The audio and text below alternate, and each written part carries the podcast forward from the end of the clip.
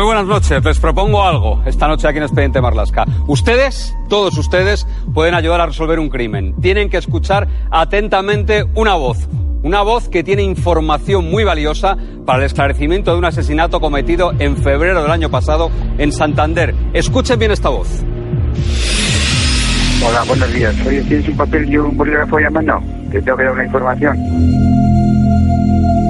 Es que es eso, que sé- me he enterado que hay una persona que está en su casa y entonces quiero dar las señas para que vayan a sacarla. Y entonces ella no puede coger el teléfono, tiene que ir a esa dirección, que está cerrada solo con el disquete, tendrá que tirar la puerta abajo lo que quiera. No se preocupen, van a escuchar esa voz muchas veces durante este programa. Con nosotros también está el subinspector Carlos Segarra, encargado de la operación Beato, como así se ha denominado a la operación para esclarecer este asesinato cometido en Santander. Y en Santander hasta allí hemos ido para tratar de que los vecinos de la víctima traten de identificar a esa voz que es tan importante para la resolu- la resolución del crimen. Leo Álvarez ha estado allí. Vitoria, 5 de febrero de 2017. Alguien se acerca a esta cabina telefónica para dar una información que puede salvar la vida a dos personas. Hola, buenos días. Oye, ¿tienes un papel y un bolígrafo a mano? Te tengo que dar una información. Es que es eso, que sé, me me he enterado que hay una persona que está en su casa y entonces quiero dar las señas para que vayan a sacarla. Por eso es que yo no quiero llamar a la policía, que quiero que llame usted. Se refiere a Teresa, de 70 años, que acaba de ser atada y amordazada en su casa. Pero también aporta los datos exactos para llegar al garaje donde alguien ha dejado tirado en el suelo, también amordazado, a Ángel, de 81 años. Es una cuesta arriba, ¿no? Y entonces, donde acaba la cuesta, hay un- una pared y una casa y tal. Entonces, a la derecha hay una calle que es de circulación. Y entonces, eh, y una puerta pequeñita al lado. Ahí tendrán que tirar la puerta también para entrar, porque está cerrada con llave. ¿Vale?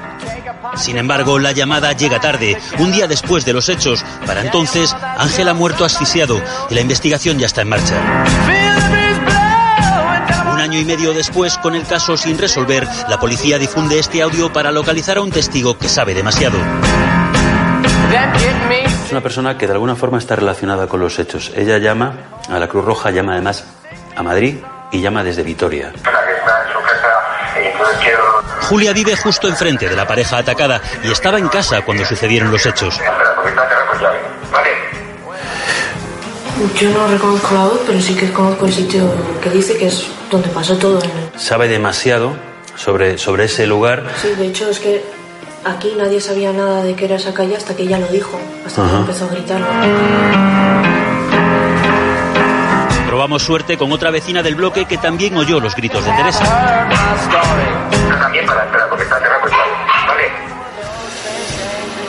No, la, la voz no, no la reconozco. Seguimos preguntando a otros vecinos del bloque. ¿Suena vasco? Pero no le suena de conocerlo. Y no le suena de nada. No me suena en absoluto. Y en los negocios cercanos. Quiera. No, no, no. No, es una voz local, con una... Tendrán que tirar la puerta también para entrar, porque está cerrada con llave. ¿Vale? Tendrán que tirar la puerta para entrar, dice. Es vasco, ¿no? Tiene acento. Sí, tiene, ¿Tiene acento? como- como- Tiene acento- no, de aquí no. No, de aquí no. Vamos, yo no le he oído nada. Nadie, ni los más allegados a Ángel, han oído nunca esta voz. Déjeme que suba un momento y se la pongo, nada más, un segundo. Un segundo y me dice usted- gracias. Llamar a la policía, que quiero que llame usted. Esa voz no, no, no la reconozco. Si es en la calle, no es una cuesta arriba, ¿no? Y entonces, donde acaba la cuesta, hay un- una pared y una casa y tal. Como mm, os sonaba de algo. Bueno, sabe, sabe muchas cosas. Sabe muchas cosas, pero no le acaban de coger. Bueno, tampoco sabemos si es él. Él, sabe cosas, pero no sabemos si, si tiene que ver con sí o sí no. Bueno, en fin. Quizá alguno de ustedes la hayan reconocido durante estos minutos. Sepan que la policía garantiza el anonimato de todo aquel que aporte alguna pista sobre una persona que estuvo ahí, muy cerca, y que es decisiva para resolver el caso. El 4 de febrero del año pasado, Ángel Prieto murió asesinado en una cochera en un garaje en la ciudad de Santander. 24 horas después, alguien el día 5 de febrero, hizo una llamada desde una cabina de Vitoria. Llamó desde allí a un teléfono de la Cruz Roja en Madrid. La llamada duró seis minutos, pero la policía ha extractado 68 segundos para que, insisto, a que alguien ayude a resolver ese crimen. Porque el propietario de esa voz tiene mucha información y muy importante que puede ayudar a la policía. Y ahora quiero que conmigo, que todos ustedes, escuchen esta voz atentamente, no pierdan detalle. Hola, buenos días. Soy ¿tienes un papel y un bolígrafo llamando? Te tengo que dar una información. Es que es eso, que sé, me he enterado que hay una persona que está en su casa y entonces quiero dar las señas para que vayan a sacarla. Por eso es que yo no quiero llamar a la policía, que quiero que llame usted. Y enfrente, eh, en el número uno, es un, local con, la- con una que tiene una persiana amarilla. Ponga, ponga eso, por favor. Eh, llamando a ese teléfono, hay, hay una dirección que vive en al lado. En la lonja está el puesto que se vende o se alquila. Y entonces ella no puede coger el teléfono, tiene que ir a esa dirección, que está cerrada solo con el disquete, tendrá que tirar la puerta abajo lo que quiera. Eh, en la misma dirección, no, por Dios. Y te explico esto, mira, escúchame bien. Es una calle, es una cuesta arriba, ¿no? Y entonces, donde acaba la cuesta, hay un- una pared y una casa y tal. Entonces, a la derecha hay una calle que es de circulación. La segunda es una calle pequeñita que no tiene salida. Y te aparcan coches ahí. Es una entrada de entre los bloques. Ahí en esos bloques, en esos bloques aparcan coches. Y entonces, eh, y una puerta pequeñita al lado. Ahí tendrán que tirar la puerta también para entrar, porque está cerrada con llave. ¿Vale? Ya saben ustedes que todos tenemos un ADN, esa huella biológica que es única de cada uno. Tenemos una huella dactilar también propia y exclusiva de cada uno. Pero también todos tenemos, Estela Fernández, perito, logopeda, muy buenas, Buenas noches. noches. Buenas todos noches. tenemos también una voz única. Efectivamente. Todos tenemos una voz única y una forma de hablar única. Pero sí es cierto que esa forma de hablar es maleable, podemos usarla y nosotros podemos cambiar los parámetros y hay otros parámetros que no podemos cambiar. Es decir, que por mucho que intentemos disimular nuestra voz, hay algún factor, algún elemento que eso no va a cambiar. Efectivamente, aunque esos parámetros que no van a cambiar sí que evolucionan cuando vamos madurando, incluso cuando tenemos cambios físicos importantes también pueden cambiar.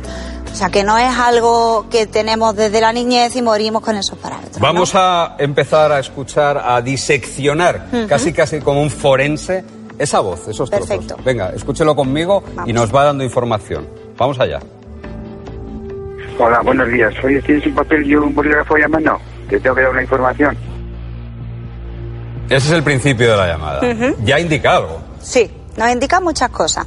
Lo primero sabemos que es un señor, que es un adulto, una edad podríamos decir entre 35 y 50 años, una voz madura, pero no demasiado madura. Cuando digo demasiado madura es eh, un señor anciano.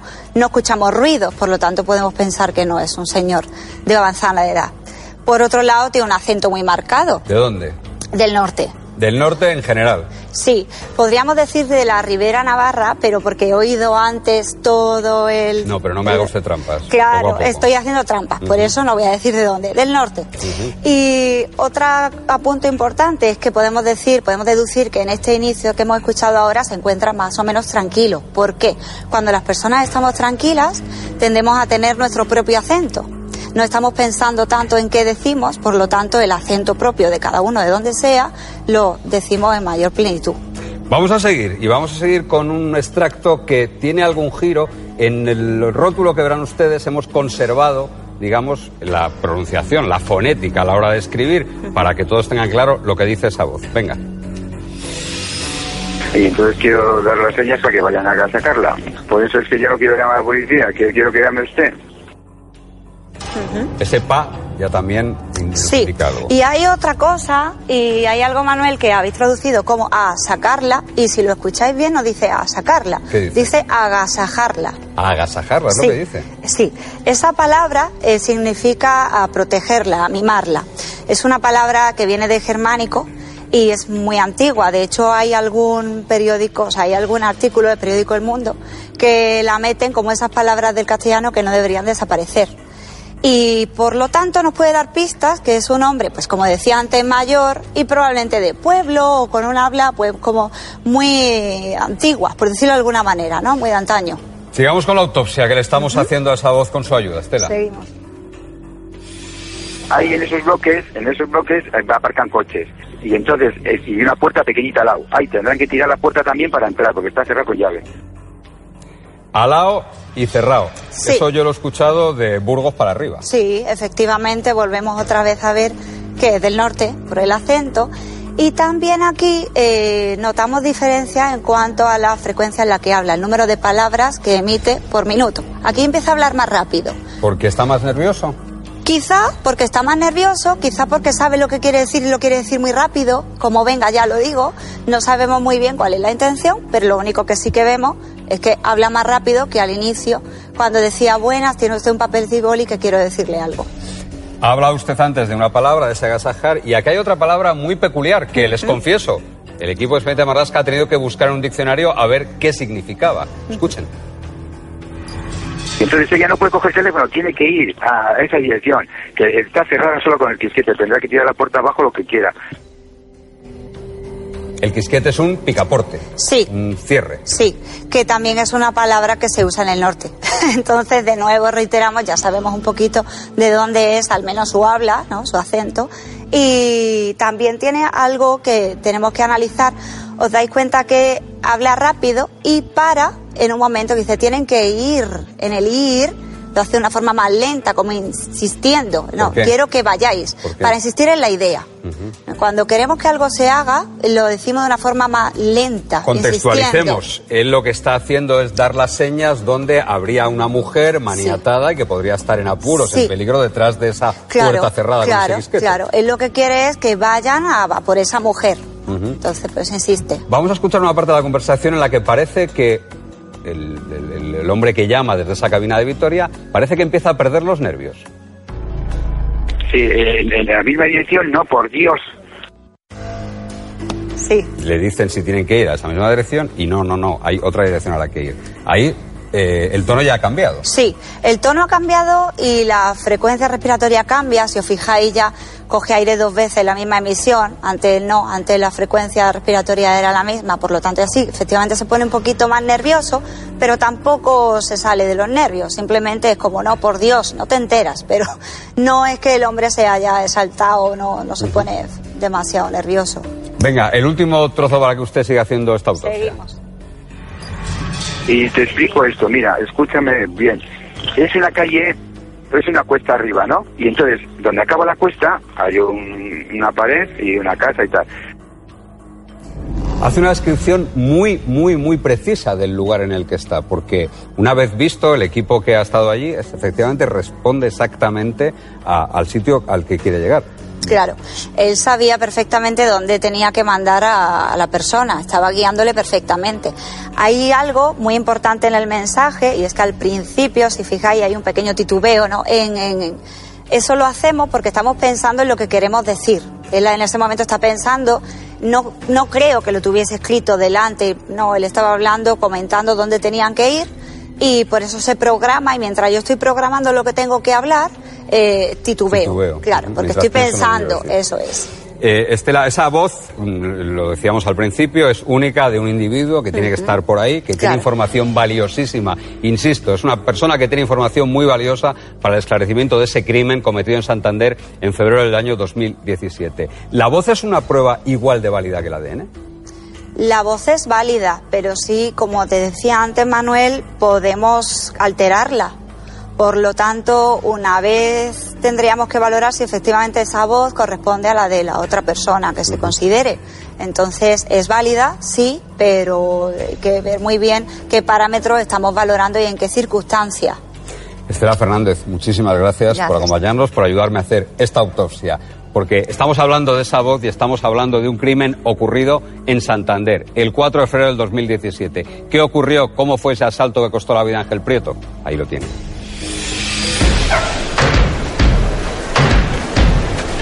Todo sucedió muy rápido en el interior de este garaje. Los asaltantes actuaron sin piedad contra un hombre indefenso de 81 años. El plan era desvalijar la caja fuerte de su casa. Suponían que el anciano guardaba una fortuna, pero necesitaban las llaves para entrar sin hacer ruido. Le ataron, le pusieron un pañuelo en la boca y le amordazaron. Luego le quitaron las llaves para ir a robar a su casa a menos de un kilómetro de aquí, donde estaba Teresa, su pareja, sin poder pedir ayuda a nadie murió asfixiado. Los asaltantes recorrieron los 400 metros que separan el garaje de la vivienda y una vez allí tampoco se apiadaron de Teresa, la compañera de Ángel desde hacía 10 años.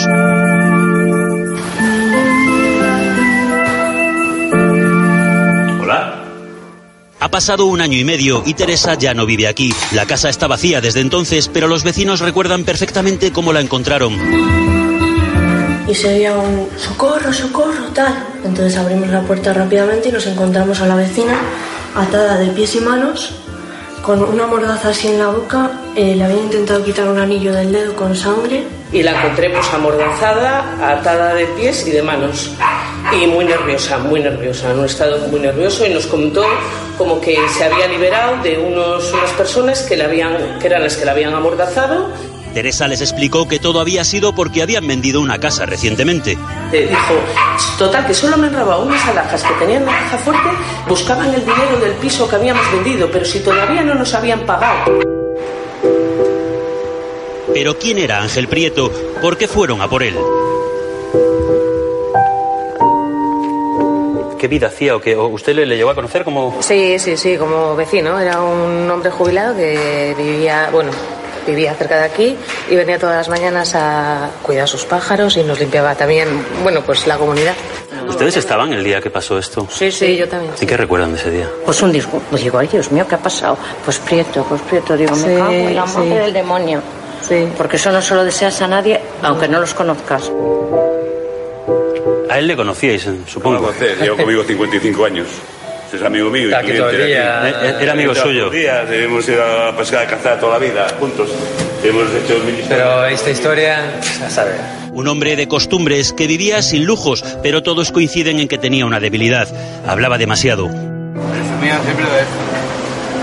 De tener dinero. Él iba diciendo que tenía dinero en casa. Bueno, eso lo sabía todo el mundo, porque tenía muchos pisos, muchos bajos, muchas cosas por ahí. Todo eso lo han matado.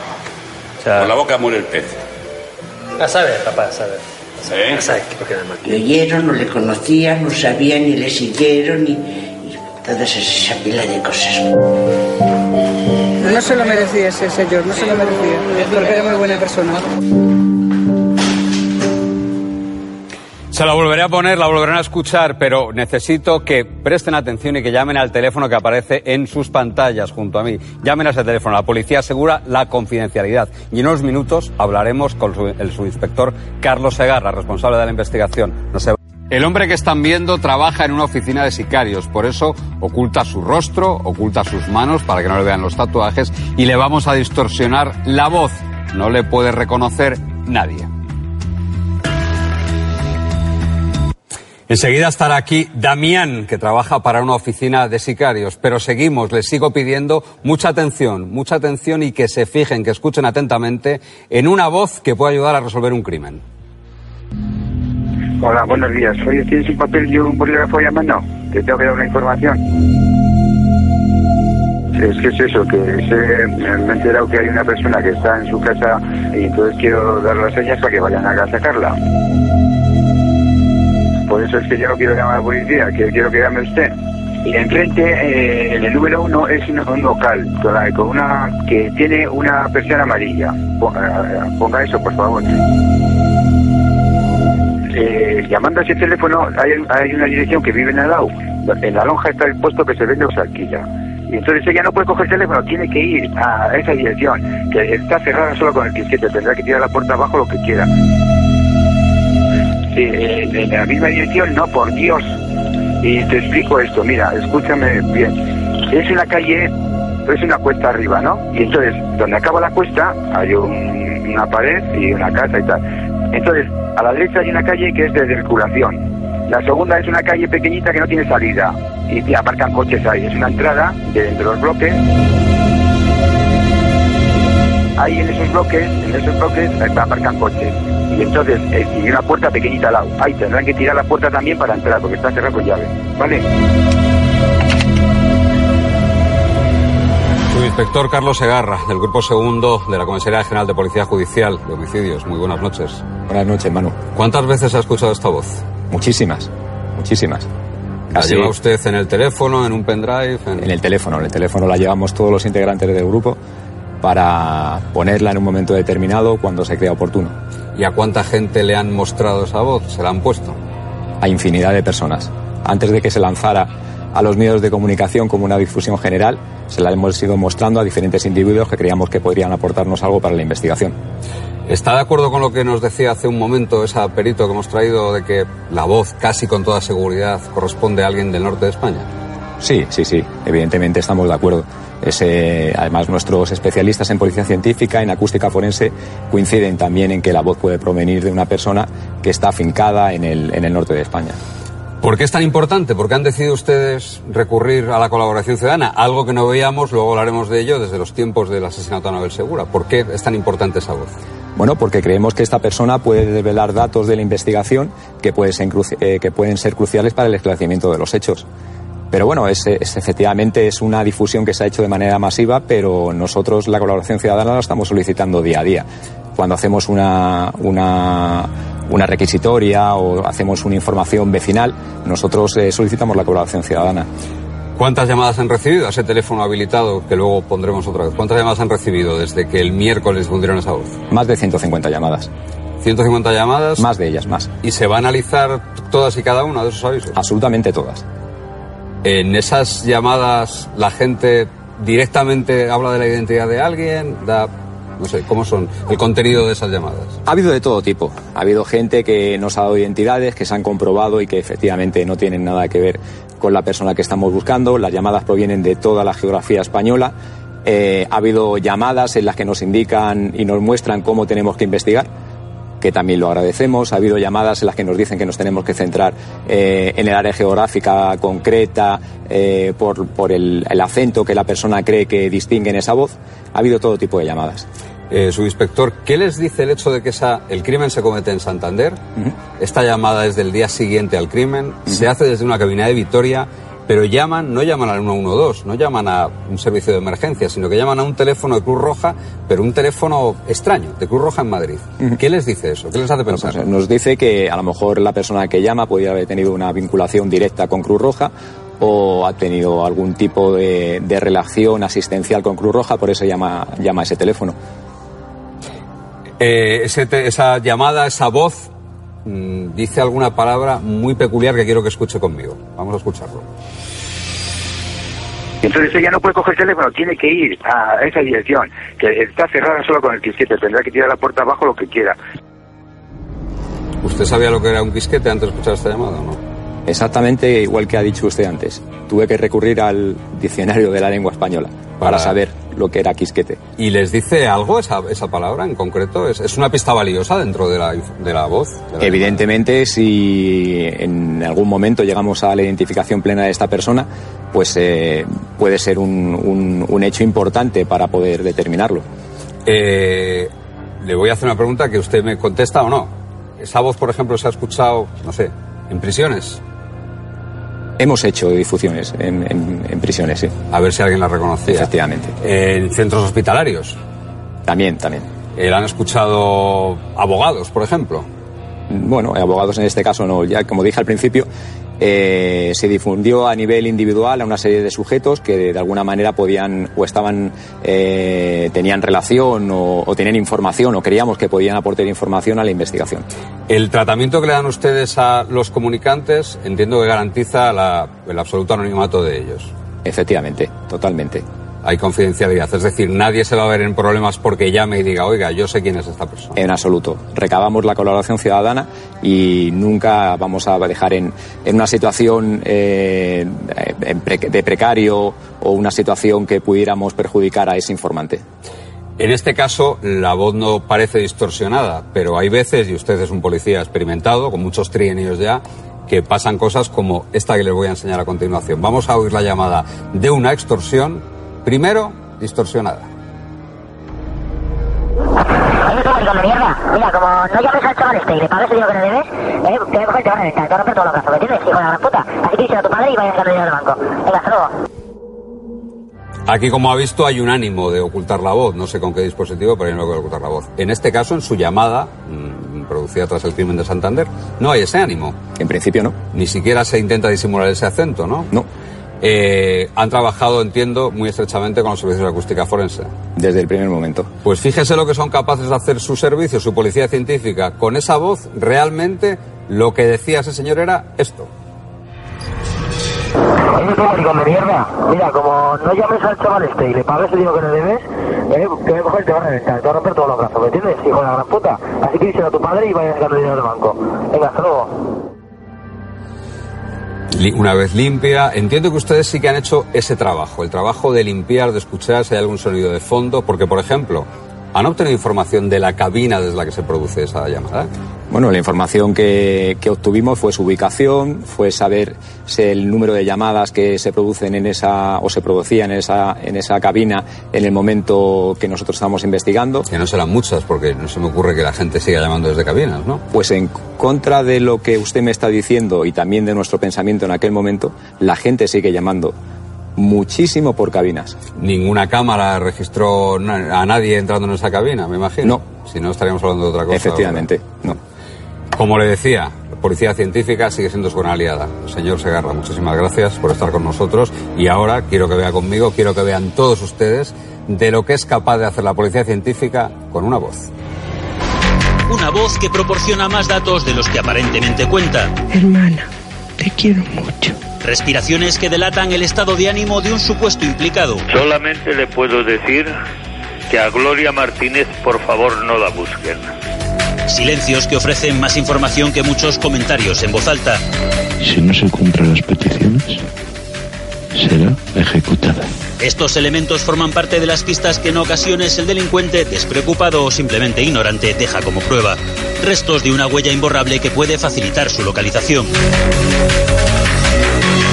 Nuestro laboratorio eh, trabaja con el sonido, siempre y cuando el sonido tenga un interés o para la autoridad judicial o para las unidades de investigación policial.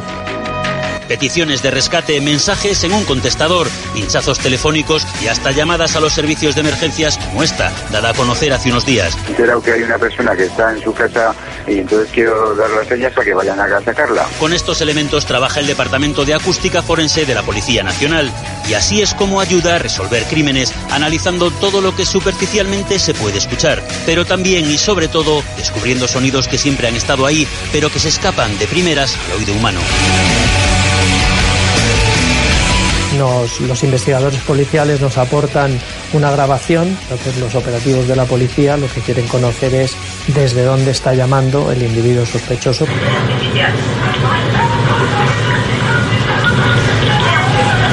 Aquí solo escuchamos la voz de un hombre y una mujer, pues obtenemos unas, eh, un- una grabación final en la que eh, tenemos informaciones muy útiles como que el, el bar eh, se trata de un bar, el lugar de- desde donde se efectúa la llamada, un bar en el que trabaja una persona que se llama Leticia y que el bar tiene billar.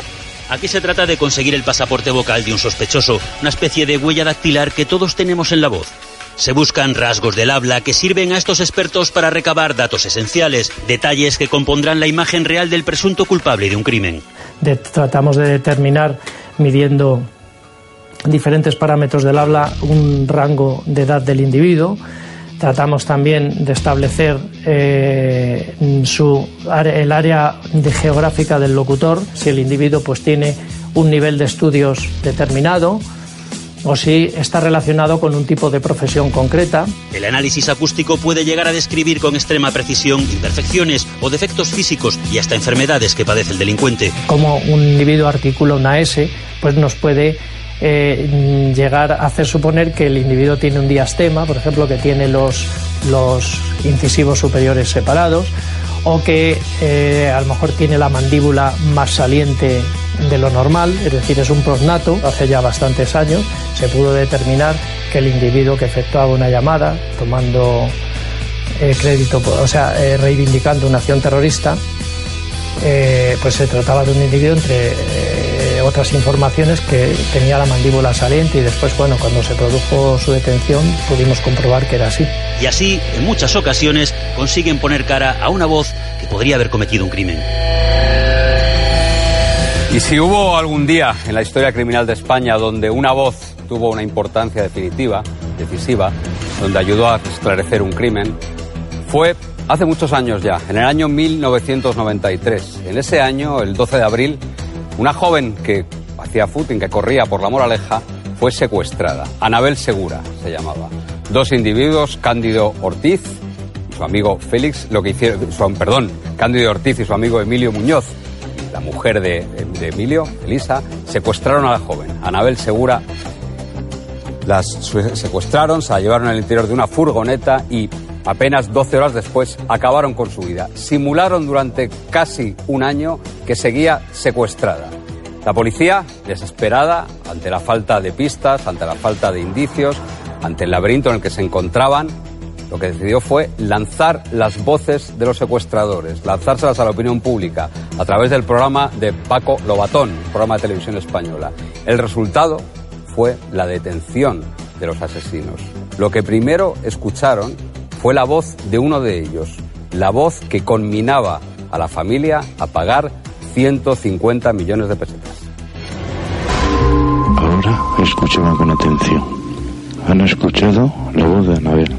Si no se cumple todas nuestras peticiones en la entrega del dinero, dentro de 30 días, después de recibir nuestra cinta, la ejecutaremos. Señor portavoz, repito, si no se cumplen las peticiones, será ejecutada. Solamente queremos... Se produjeron 15 llamadas entre los secuestradores y el portador de la familia, Rafael Escuredo. Estas 15 llamadas fueron analizadas minuciosamente por la policía, pero no tuvieron ningún dato. Un experto de la BKA, de la Policía Federal Alemana, recomendó a la Policía Española que hiciesen esa difusión y garantizaba que en el 80%, con un 80% de posibilidades, alguien iba a identificar esa voz, como así fue. Alguien identificó la voz que han oído como la de Emilio el Facha. Emilio el Facha no era otro que Emilio Muñoz Guadix, el cerebro y el autor material del secuestro y del asesinato de Anabel Segura. En cualquier secuestro, todos ustedes saben que es imprescindible una prueba de vida. La prueba de vida es lo que los secuestradores envían a la familia de los secuestrados para demostrar que tienen en su poder, que nosotros queremos el dinero y nosotros lo vamos a dar sana y salva al rehén. Y Emilio Muñoz y Cándido Ortiz enviaron una prueba de vida. Sí, una prueba de vida falsa. La voz de Felisa, la mujer de Emilio Muñoz, es lo que se oye aquí haciéndose pasar por Anabel Segura. Hola padres, esta gente no me cuida mal. Así es que a ver si esto se termina pronto. Hasta luego, papá. Adiós, mamá. Hermana, te quiero mucho. Adiós. La familia de Anabel Segura se agarró como un clavo ardiendo hasta esa voz, pero la policía supo que no, que esa no era Anabel Segura y que probablemente nunca hubo un secuestro, sino que se trató de un asesinato. La colaboración ciudadana pudo, posibilitó la detención de los asesinos de Anabel Segura y de la mujer que ponía voz, que imitaba la voz de Anabel Segura. Uno de ellos, Cándido Ortiz, murió en prisión. Otro salió gracias al fin de la doctrina Parot y Felisa pasó unos pocos años en la cárcel. Pero para la historia criminal española quedará la voz de los secuestradores de Anabel Segura y una operación policial que todavía hoy sigue sin tener precedentes. Emilio Muñoz, Cándido Ortiz y Felisa García. Son los dos asesinos y la encubridora del crimen de Anabel Segura. ¿Anabel? 22 años, estudiante de económicas y víctima por azar. Sus secuestradores la eligieron por vivir en una zona adinerada de Madrid. No contaban con que su familia estuviese fuera ni con que Anabel intentase escapar. En esta furgoneta la joven madrileña pasó seis horas el 12 de abril de 1993. Su destino, una fábrica de ladrillos abandonada en Numancia de la Sagra, Toledo. Precisamente el acento manchego reconocible en las cintas de los secuestradores fue una prueba en la investigación. Pero esa información no se conocería hasta dos años después del secuestro. Durante ese tiempo, estos audios se difundieron sin cesar. Repito, será ejecutada. Esta gente no me cuida. El Ministerio del Interior Se ofrecieron recompensas millonarias recompensa de 15 millones de pesetas y se produjeron dos entregas de rescate frustradas. Nunca antes en España se habían empleado tantos medios humanos y técnicos en una investigación policial. Aunque buscaban a una joven secuestrada sin saber que la habían asesinado el mismo 12 de abril de 1993 y que su cadáver estaba en esta fosa. Allí, una vez detenidos, estuvieron Emilio Muñoz y Cándido Ortiz. Habían secuestrado y ahorcado a Anabel Segura dos años atrás. Pero solo atinaron a decir que todo fue un negocio que salió mal. Cuando les hablo de sicarios, cuando les hablo de oficinas de sicarios, ¿ustedes en qué piensan? ¿En narcos, en Pablo Escobar, en Colombia? No se engañen, ya están aquí. Se conocieron imágenes de un sicario. Los sicarios. Es un sicario A los presuntos sicarios que acaban de disparar. Soy el tontón del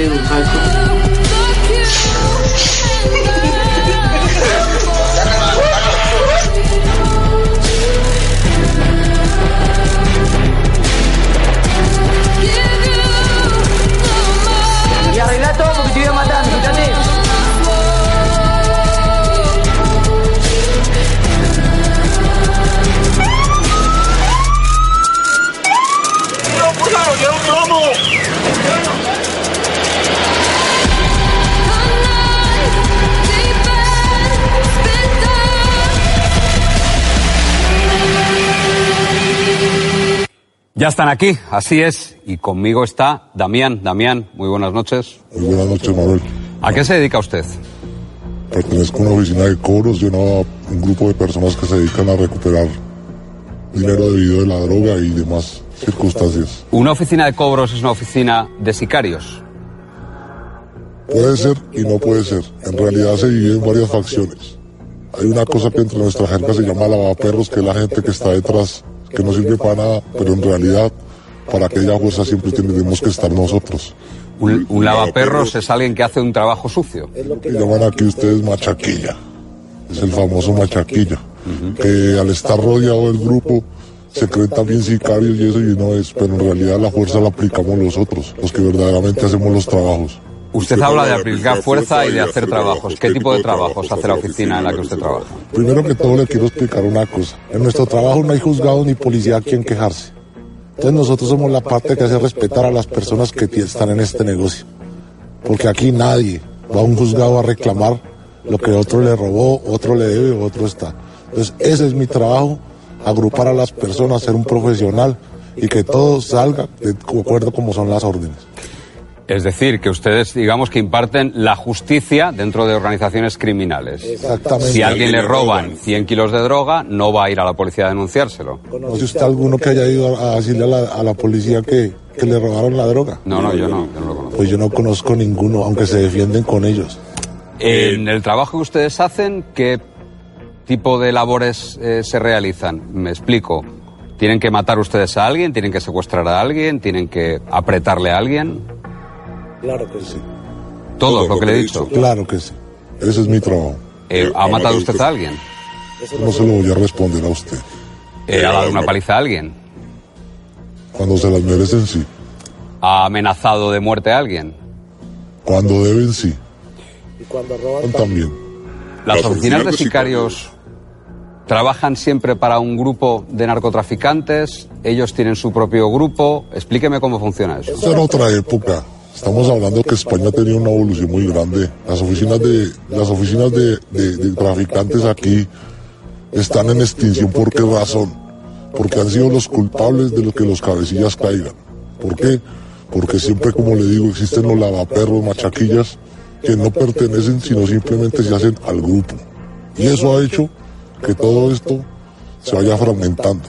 Ya ningún traficante quiere decir mi oficina o que lo llame el patrón o que le digan algo. Simplemente quiere buscar la persona al estilo mercenario, como es mi trabajo, que trabaje al mejor postor, sea legal y sea efectivo. O sea, usted no tiene un jefe. En realidad sí, sí que lo tengo porque todos necesitamos un respaldo, tanto en Colombia como aquí en Europa y como cualquier parte del mundo. Claro que no trabajaría si no tuviera respaldo. Pero le puede contratar cualquiera a usted para cobrar una deuda. Claro que sí, a través de mi, a, a través de mi oficina y mi combo en Colombia, el que sea. Y cuando le contratan a usted o a ustedes, ¿cuánto dinero cuesta eliminar a alguien, acabar con la vida de alguien? Esa pregunta es un poquito di- difícil de, de contestar. No, es muy fácil de contestar. Lo voy a decir porque es un poquito difícil, porque ya le dije a usted que no le iba a confesar si mataba o no a alguien. Bueno, pero seguro que usted sabe cuánto cuesta. Pero eso depende de la persona. No es lo mismo el portero de este sitio a usted. ¿Está respondido a que sí? ¿Y de qué cantidad estamos hablando? Desde los 30 mil hasta los 120 mil, hasta medio millón de euros, hasta un millón de euros, hasta dos y hasta tres. Dos y tres millones de euros. Señor, por una sola persona. ¿Y cómo se accede a una oficina de sicarios? Si yo quiero eliminar a alguien, no sé, busco en internet. Eso es una farsa. ¿Por qué? Porque los sicarios y los cobradores en internet no existen, son estafadores que se aprovechan de nosotros.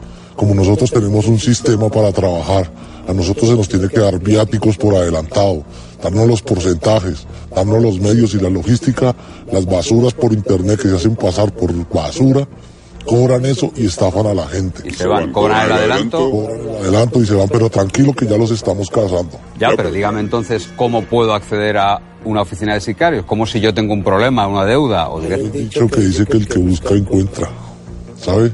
Y por lo general cuando son temas, no deudas normales, sino son temas de droga, temas de que le robaron, temas de que les tocaron su familia, por problemas entre narcos, traficantes, oficinas, pues ya la cosa cambia, ya todo es distinto. hay un bar al que ir? Eh, antiguamente en este país sí, Pero ya no. pero ya no. Ahora se trabaja ya más directamente. Eh, yo puedo ir hasta Colombia y encargar algo mm, para que lo hagan aquí. O te envío donde mi gente para que tú hables con ellos cuando quieras. Depende del dinero que tú les ofrezcas y el trabajo que sea, hecho está. Pero es más sencillo viajar a Colombia. Porque allá, porque allá no es como aquí. Allá nadie va a ser capaz de decirle a la policía, te está preguntando porque no sabe para dónde va. Y el que va a Colombia va recomendado. ¿Entiendes lo que le quiero decir? ¿Cuánto tiempo lleva usted en este negocio? Yo llevo más o menos desde los 16 años. Tengo, tengo ya cierta. Cierta. Vamos a ver las historias de gente como usted, vivida como un sicario. plena calle, ¡Ey, marica, ey! en el autobús y hasta en la peluquería. Impunemente, siempre armados e imparables. Cuando tienen un objetivo que cumplir, da igual el sitio o quién esté delante. Son sicarios, asesinos a sueldo, contratados para matar. Es una persecución que se está realizando copando a los presuntos sicarios que acaban de disparar. Y cuando no están a tiros con la policía, están entre ellos. Están viendo una balacera en México grabada por los propios sicarios. Los cárteles saldan así sus deudas, sus rencillas y sus muertos de ida y vuelta.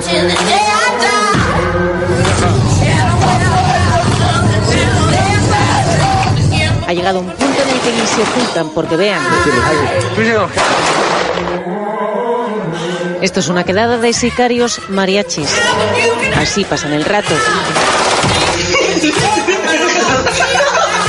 Entre risas, este posa, tirachinas en mano junto al muestrario que tienen listo para salir en cuanto reciban un encargo.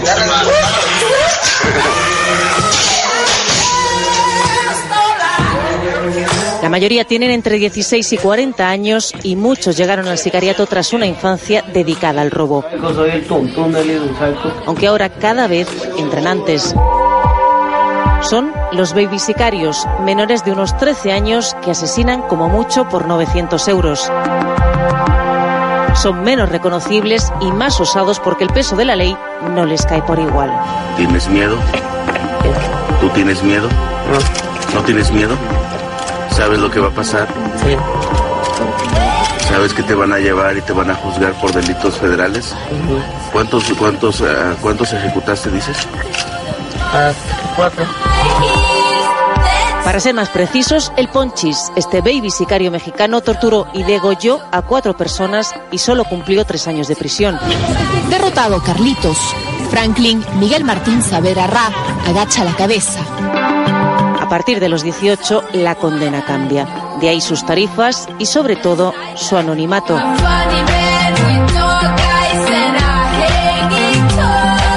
¿Dónde contratarlos? ¿Cuánto cuestan? Son algunas de las búsquedas que se hacen en la red confiando en que sea así de fácil dar con un sicario. Pero lo cierto es que ni este anuncio ni este otro son auténticos. Detrás de estas ofertas, Ofrezco un trabajo discreto, sigiloso, bien planeado, bien realizado. en realidad se esconde una estafa. Puedo acceder a venenos eficaces y causantes de muerte natural. También aquí los hay que se aprovechan de la necesidad ajena para llevarse un porcentaje. En este caso, el pago que suele hacerse por adelantado cuando se contrata a un sicario. Y todo tiene un precio, desde una paliza, un secuestro, al cobro de una deuda. Bajate, tío, vale. Bajate, bajate, bajate, te digo. Y sí, también las graban. Y tu p la próxima, ¿sabes qué? La próxima pagada, ¿me escuchaste, hijo de p Directo del móvil del sicario al del cliente. ¿Me escuchaste? ¿Eh? Ojo porque sos boleta, ¿eh? Si llegan a matar la tarifa depende de los riesgos, pero sobre todo de quién sea la víctima. Si es hombre, unos 30.000. Si es mujer, ronda los 70.000 euros. Esto en España. Aquí todo se centraliza desde Madrid. En concreto, las oficinas de cobro se levantan en Usera, Vallecas, Villaverde. Se calcula que hay unos 100 sicarios activos frente a los 500 de Medellín. Colombia es la cuna del sicariato y la principal exportadora. Aunque cada vez nos dicen, en esto de asesinar a sueldo, los brasileños y venezolanos se cuelan con más fuerza.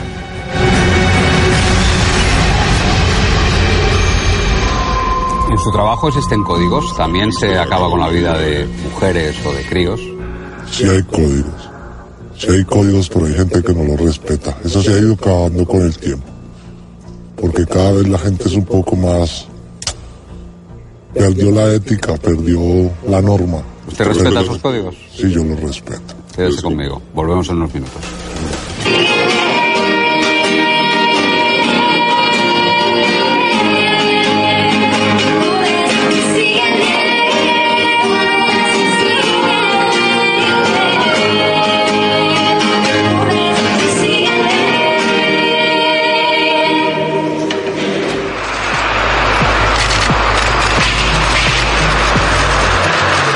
Hablaremos de ese curandero, convertido en líder de una organización criminal, según el juicio que se está siguiendo ahora mismo en Grecia. Pero estamos con Damián. Damián trabaja en una oficina de cobros, le ha llamado usted. Y dice usted que tiene códigos, que en esos cobros, que en esos trabajos no entra el asesinar ni siquiera represaliar a mujeres ni a niños. La verdad que a niños no, trabajos para niños no hago. ¿Y Ni mujeres? Ninguno de los de mi grupo permito que haga. ¿Y a las mujeres? A las mujeres depende del pecado que hayan cometido. Si robaron, si faltaron, si deben, ya se les quita lo de ser mujer.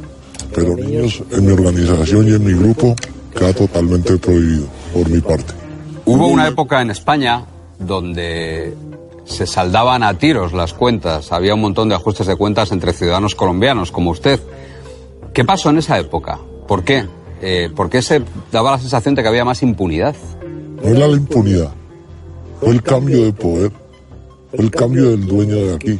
Cuando cambian los dueños, cuando se saca una mafia de aquí y entra la otra porque se quiere adueñar de esto, fue la guerra que hubo en los años pasados. Cuando la gente de cierto cartel quiso apoderarse de esto, subió, quisieron acabar con todos los que estaban aquí porque son plazas, son las plazas, son las líneas, y las líneas se pelean se ganan. Oiga, ¿estaba usted en España cuando asesinaron a Leonidas Vargas? Pues en realidad yo llevo cinco años. Llevo cinco años, vine en el año 97 para hacer una diligencia, pero no tardé sino seis meses, no más. O sea, que no estaba usted aquí. La verdad, eso fue noticia que recorrió Colombia entera porque pues también mataron a su cuñada que era una periodista. eh, a su hermano también le dieron. Era un hombre muy, muy, muy conocido de, de Colombia, un gran poderoso, un hombre muy bueno. Mucho, mucha gente le dolió, pero a raíz de la guerra y de apoderarse de la línea de aquí, pues lo mataron. Dicen que mm, se pagaron un millón de euros por acabar con Leonidas Vargas. Eso es lo que se dice en la calle. ¿Y eso es posible? Puede ser que hayan dado más de entre medio 800 mil euros. Leonidas Vargas no era cualquier pendejo. Era un grande, era un zar, era un narco de siempre. ¿Qué cuesta la vida en su mundo? ¿Robar mercancía cuesta la vida? Nada, en mi país la vida vale un cigarro, una mala mirada. Ya, pero está usted aquí en España y usted se supone que trabaja aquí. se respeta la vida. Aquí se le respeta la vida. Aquí ya por, por una pelea no le voy a quitar la vida a nadie. Ni por una tontería no le voy a dar trabajo. Mi trabajo no tiene nada que ver con mi vida normal. Bueno, ya, pero, pero le insisto, ¿robarle droga a alguien le puede costar la vida? Sí, señor, y le va a costar la vida siempre. Eso sí. Sí, señor. Mm, Sin ni siquiera un aviso, sin ni siquiera un... Cobra, se le da la oportunidad de que, de que pague, de que devuelva. Y si no cumple, y como suelen defenderse aquí con la policía o con la Interpol o empiezan a colaborar con la DEA, creen que se vuelven intocables. Y como no quieren pagar, pues nosotros, como yo ya le dije, no vamos a juzgados, no vamos, no vamos a, a policías. La mayor parte de su trabajo está vinculada con eso, con robos de droga, con deudas, con... No solamente eso, ¿Con incumplimientos, con faltas de palabra, con mentiras, con chivatazos. Los sapos. También ustedes se encargan de los sapos. Sí, señor. También nos encargamos de los sapos, uno por uno. Explique qué es un sapo. Sapo es la persona aquella que entrega los cargamentos de mis patrones. Y un sapo es el que nos entrega a nosotros aquí. Oiga, ¿no tiene cargo de conciencia? Si tuviera cargo de conciencia no dormiría tranquilo. No tengo cargo de conciencia desde que decidí trabajar en esto. Cuando yo con 12 años di el primer paso, jamás di uno para atrás. ¿Cuál fue el primer paso? Matar a alguien, porque me lo mandaron a hacer para poder entrar donde quería. No se lo quería contestar, pero fue una cosa que pasó de niños y no trabajaba en eso. ¿Sabe quién es Popeye? Claro, el trabajador mano derecha de Pablo Escobar. Vamos a verle. Yo soy tu amigo John Jairo Velázquez Vázquez Popeye, el asesino de confianza de Pablo Emilio Escobar general de la mafia, alias JJ. Sobreviví a las guerras de Pablo Escobar, sobreviví a mis guerras, sobreviví a los enemigos de Pablo Escobar y sobreviví a mis enemigos. Y sobreviví a 23 años, 3 meses en las prisiones más duras de la República de Colombia. Sobreviví porque soy Popeye, porque soy el general de la mafia, porque soy un hombre de Pablo Emilio Escobar Gaviria, porque soy alias JJ y que tengo disciplina. ¿Por qué Popeye es tan importante? Popeye fue uno de los mayores sicarios que tuvimos en Colombia. Inclusive usted puede ver la novela sobreviviendo a Pablo Escobar que le hicieron a él. Este hombre guerrió en las cárceles más peligrosas de Colombia solo. Y desde ahí se hizo respetar. Pero no solamente eso. Gracias a este personaje, por más basura que sea, se salvaron muchas vidas al que usted no lo quisiera. ¿Pero por qué, por qué dice usted que es...? Porque cuando se entregó pacto con la ley. Por eso no fue extraditado. Por eso está ahora en la calle. Hubo un tiempo en España en el que se decía que los sicarios colombianos venían, cometían el asesinato que tuvieron que cometer y se volvían a Colombia. ¿Eso sigue siendo así o no? Sigue siendo así. Es decir, que cuando hay que hacer un trabajo especial, mandan a alguien desde allí. Sí, señor, y es preferible. ¿Por qué? Para que nadie lo sepa, para que él no conozca la ciudad, para que no sepa dónde duerme, para que no sepa dónde va y para que no sepa nada.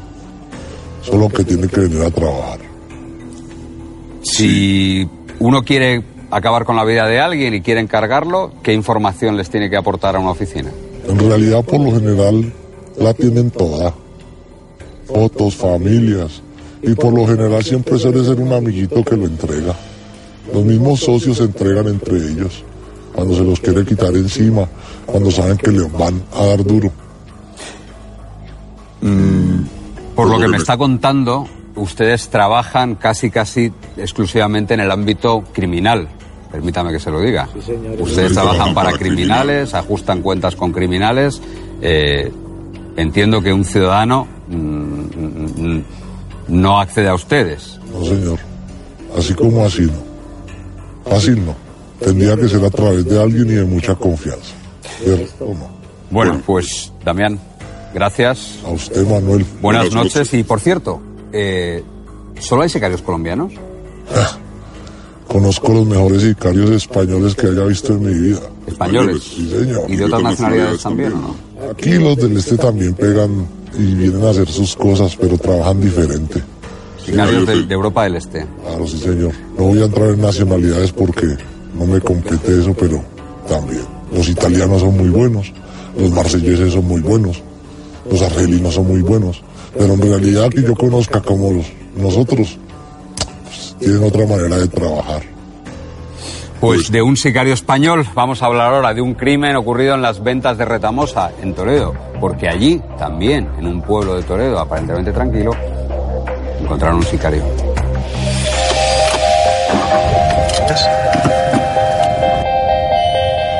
El 4 de mayo a las 9 menos 20 de la mañana, como todos los días, Mercedes Martín Ayuso lleva a su hijo de 12 años al colegio. Coge como siempre esta calle de esta urbanización de las ventas de Retamosa en Toledo. Por aquí no pasa nadie, pero justo cuando llega a esta rotonda, un coche intenta embestirla por detrás.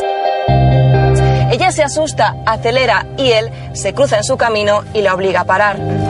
Y es aquí, justo en este punto, donde frena paralizada por el miedo, echa los seguros de las puertas y el hombre se baja del coche y dispara.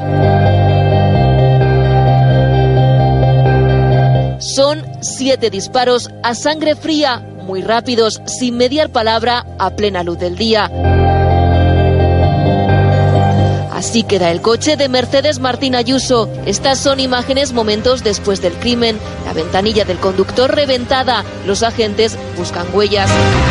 Mercedes muere desangrada. Son poco antes de las 9 de la mañana y las siete balas, los siete disparos del hombre, alcanzan también en las piernas a su hijo de 12 años.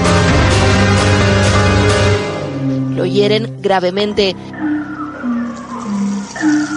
que si un caso de violencia machista, que si un ajuste de cuentas, nadie puede sospechar en este tranquilo pueblo de Toledo que alguien ha podido contratar un sicario, que alguien ha pagado a un hombre para matar a una mujer que solo se dedicaba a limpiar casas. Pero según la investigación de la Guardia Civil a la que ha tenido acceso en exclusiva Expediente Marlasca, el de Mercedes fue un asesinato planeado por encargo.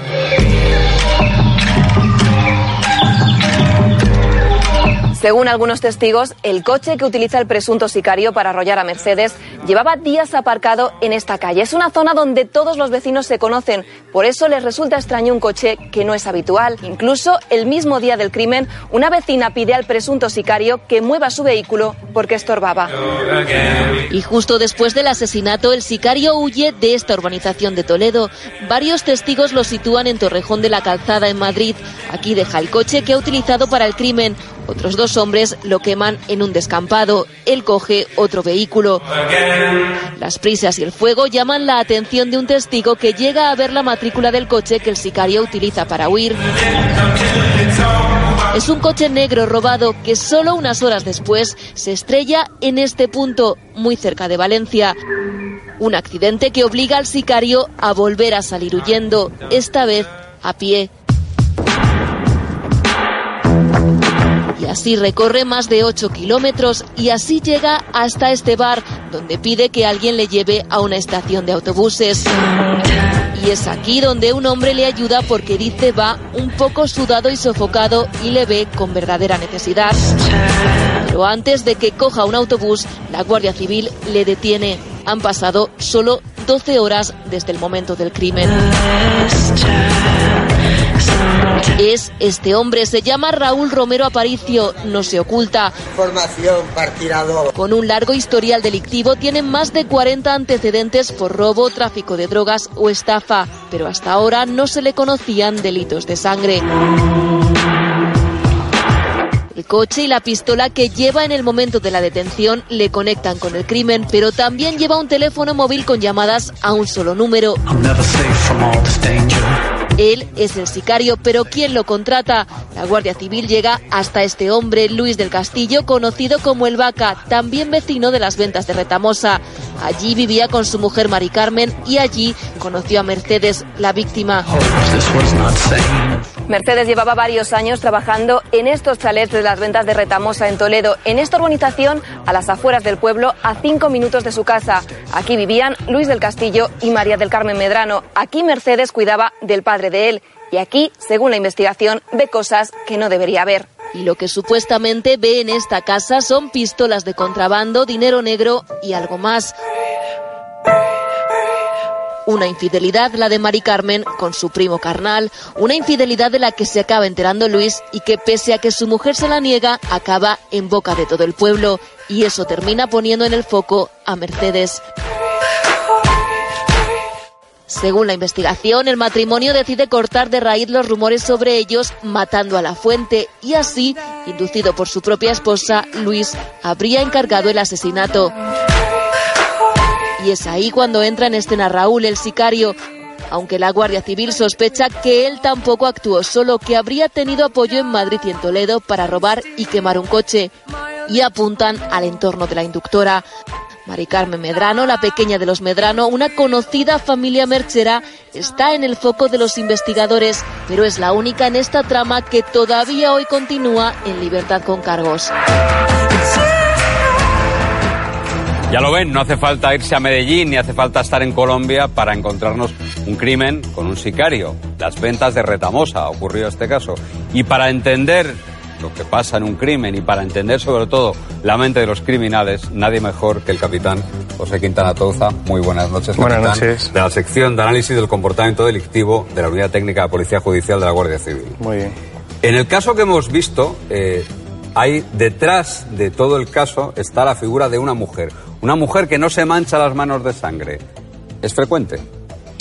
Es, eh, es, indistinto que sea mujer, hombre. El inductor en este tipo de casos, digamos, la, la mente pensante del crimen y que no se quiere relacionar directamente con, con, el hecho delictivo puede ser mujer, mujer hombre. En este caso, que parece que había una motivación más emocional, pues sí que las mujeres, pues generalmente suelen darle más importancia a aspectos emocionales y no tanto aspectos materiales. ¿Qué diferencia hay entre un asesino que tiene una implicación en el delito, es decir, alguien que mata, bueno, pues con un móvil, a alguien que simplemente mata por encargo? Pues es la definición en sí es la profesionalización del, del crimen, es decir, es una una persona que mata por encargo tiene un desapego emocional muy fuerte sobre hacia la vida humana y, y toma ese, ese trabajo, toma esa actividad como un aspecto más de su vida, de su vida laboral. ¿Es un trabajo más? Es un trabajo más. Como el quien va al banco, quien va a la oficina, quien va... Es un trabajo más. Y a la hora de asesinar, ustedes en un escenario, por ejemplo, ustedes eh, analizando lo que ocurre en un crimen, ¿hay rasgos que identifiquen a un asesino de este tipo?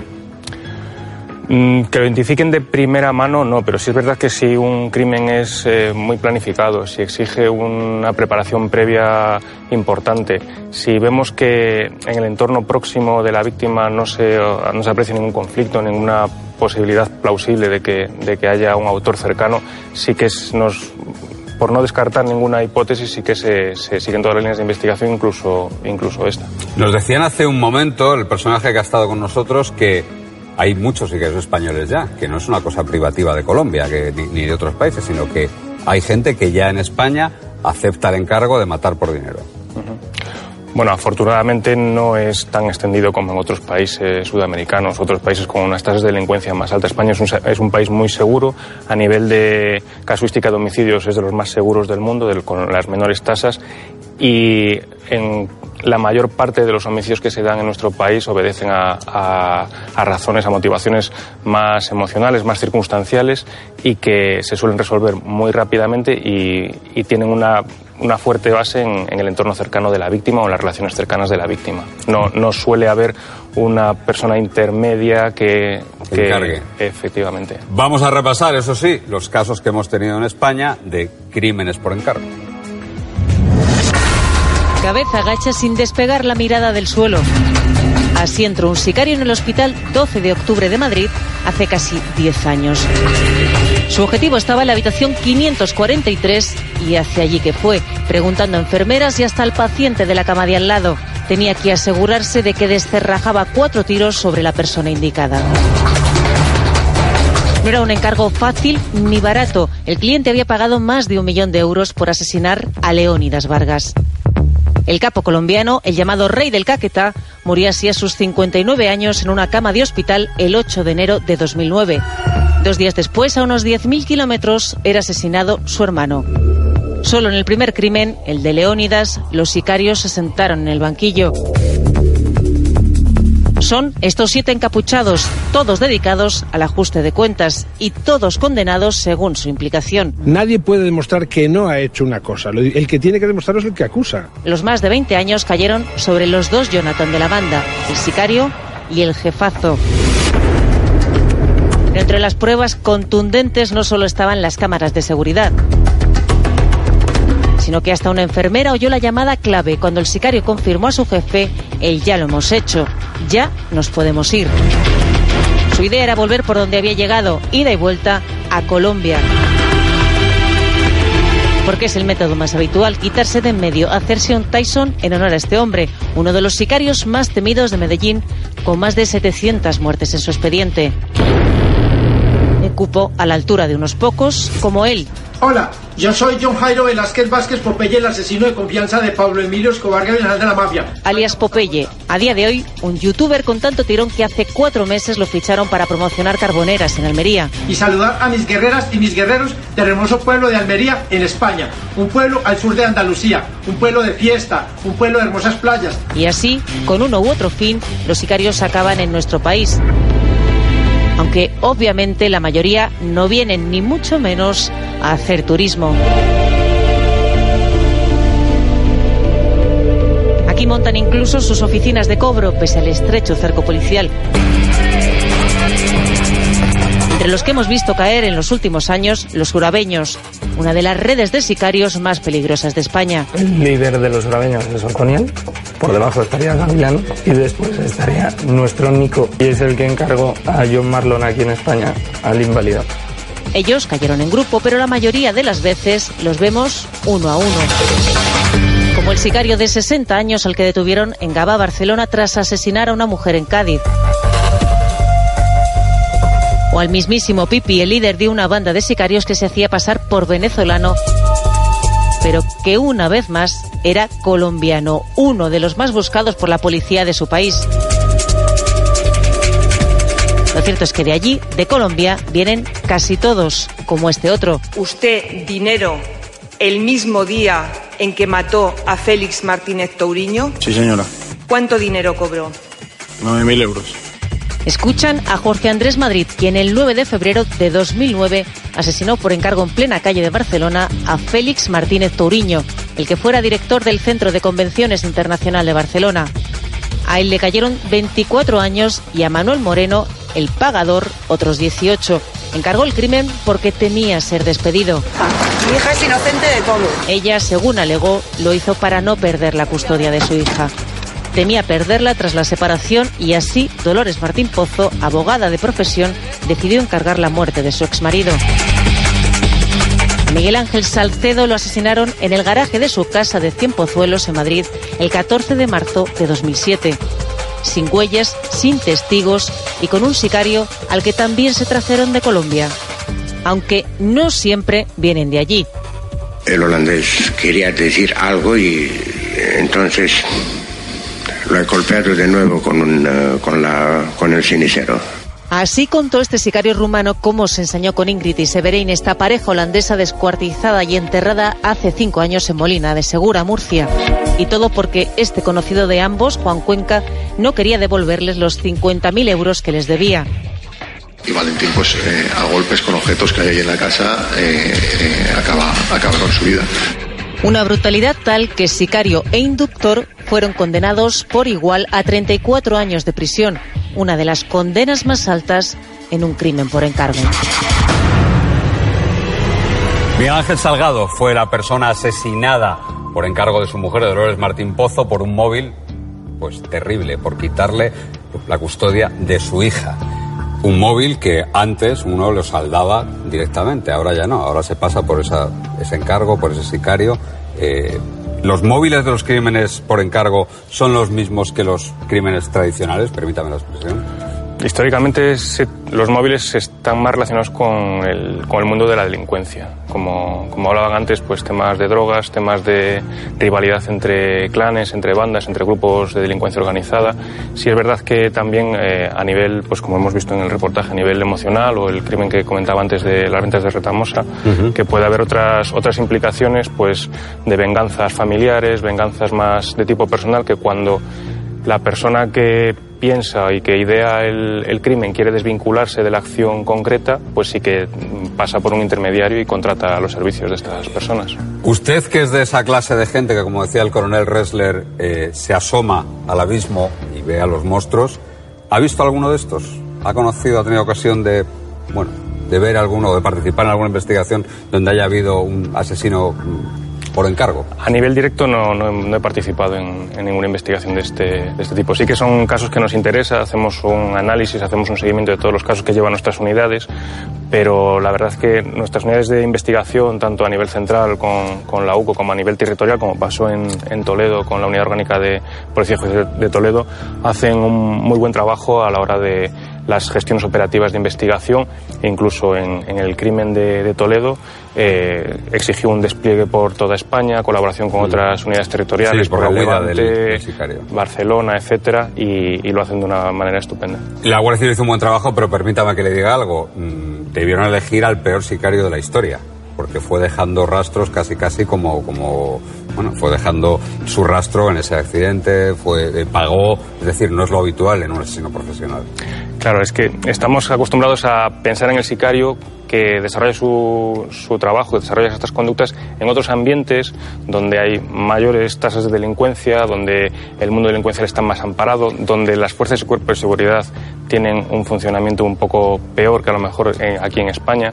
Entonces eso también provoca errores en, en el delincuente. Capitán Quintana Touza, como siempre, muchísimas gracias. Gracias a ustedes. Muy buenas noches.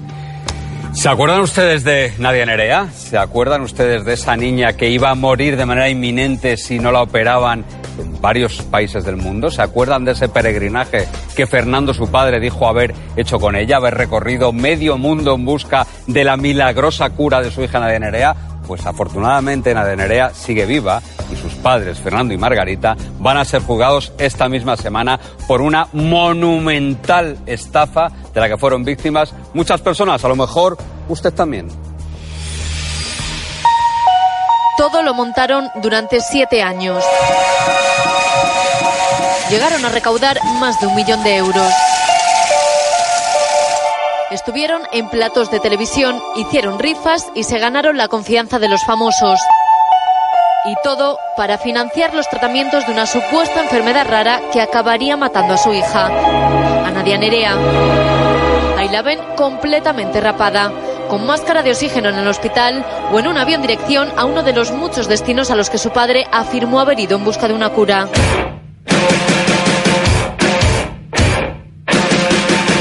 Seguir pagando, buscando investigadores, buscando remedio para que nadie se le quite el- por lo menos ese peligro de muerte eso que nos, que dicen que eso nos va a ir con 8 o 10 años.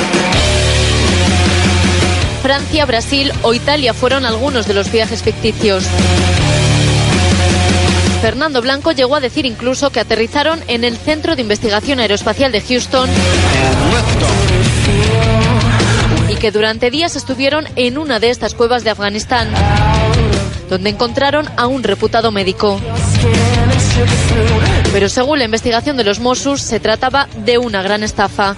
Ninguno de los dos, ni Fernando Blanco ni su hija, llegaron a salir de Europa. Es que, lo vuelvo a decir, jamás hemos utilizado la enfermedad de nadie para tocar nosotros. Jamás en la vida. Aunque lo cierto es que durante mucho tiempo vivieron por encima de sus posibilidades. Sin trabajo desde el 2007 pagaron alquileres, compraron vehículos, disfrutaron de los mejores hoteles incluso coleccionaron relojes de alta gama. Nadia Nerea está diagnosticada de tricotiodistrofia, pero su enfermedad no tiene tratamiento, ni tampoco riesgo de muerte. De hecho, del millón de euros recaudados, solo 2.700 fueron destinados a gastos médicos de la menor. Por eso ahora sus padres se enfrentan a juicio. Les acusan de un delito de estafa, de haber utilizado a su hija para lucrarse. Que, que mi hija está, está mal, que mi hija tiene esta peligro de muerte. Que todo esto eh, que todo esto, que, que dicen médicos que no es verdad, bueno, yo digo que sí, que es verdad. Fue la reacción de Fernando tras descubrir su engaño. Entonces pasó de proclamar la enfermedad de su hija Voy a seguir, si tengo que seguir llamando a todo el mundo para que me ayude, pues así a estar en el calabozo. De atender a los medios a no responder llamadas. Desde que se abrieron diligencias contra él, solo le escuchamos por teléfono una vez. ¿Estás enfermo de cáncer y no te tratas por estar con tu Sí, hija? tengo, tengo enfermedad, también lo- sí, tengo una enfermedad, sí, sí. Y una vez más, mintió. Fernando Blanco nunca ha sido diagnosticado de cáncer. Y así también escuchamos a su mujer. Yo seguro que no lo veo ficticio, porque yo veo a mi hija cada día, veo cuando le pegan temblores, veo cuando se le ponen las uñas en los labios azules, lo veo todo. Margarita Garau se apropió del papel de víctima, de no saber nada. Eso sí, defendiendo en todo momento a su marido. Eh, ¿Cómo van a engañar en eso? Por Dios, estamos solos. Su fraude fue descubierto el 2 de diciembre de 2016. Lleva cuatro operaciones, eh, una en Estados Unidos y tres en, en Francia, en París. A partir de ahí les intervinieron las cuentas. Comenzaron a investigar una estafa con la que en tan solo cuatro días llegaron a recaudar 150.000 euros. Pidieron informes médicos de la niña e incluso le retiraron el pasaporte a la menor. Y ante el miedo de ser detenidos, Fernando Blanco intentó huir. Los padres de Nadia hablaron hasta en 15 ocasiones en menos de 48 horas. Así preparaban su fuga. Ahora he encontrado otro sitio con wifi. En vez de enviar un mensaje, llamo. Este es el teléfono, porque ahora manejo un montón de teléfonos diferentes. A ver, no sé si sabes lo que estás haciendo, porque si ven este número, Es igual que vean este número, es de un país por el que ya he pasado. Esta noche estaré en otro sitio. Ahora empieza a hacer frío. entonces tendré que decir que te has ido.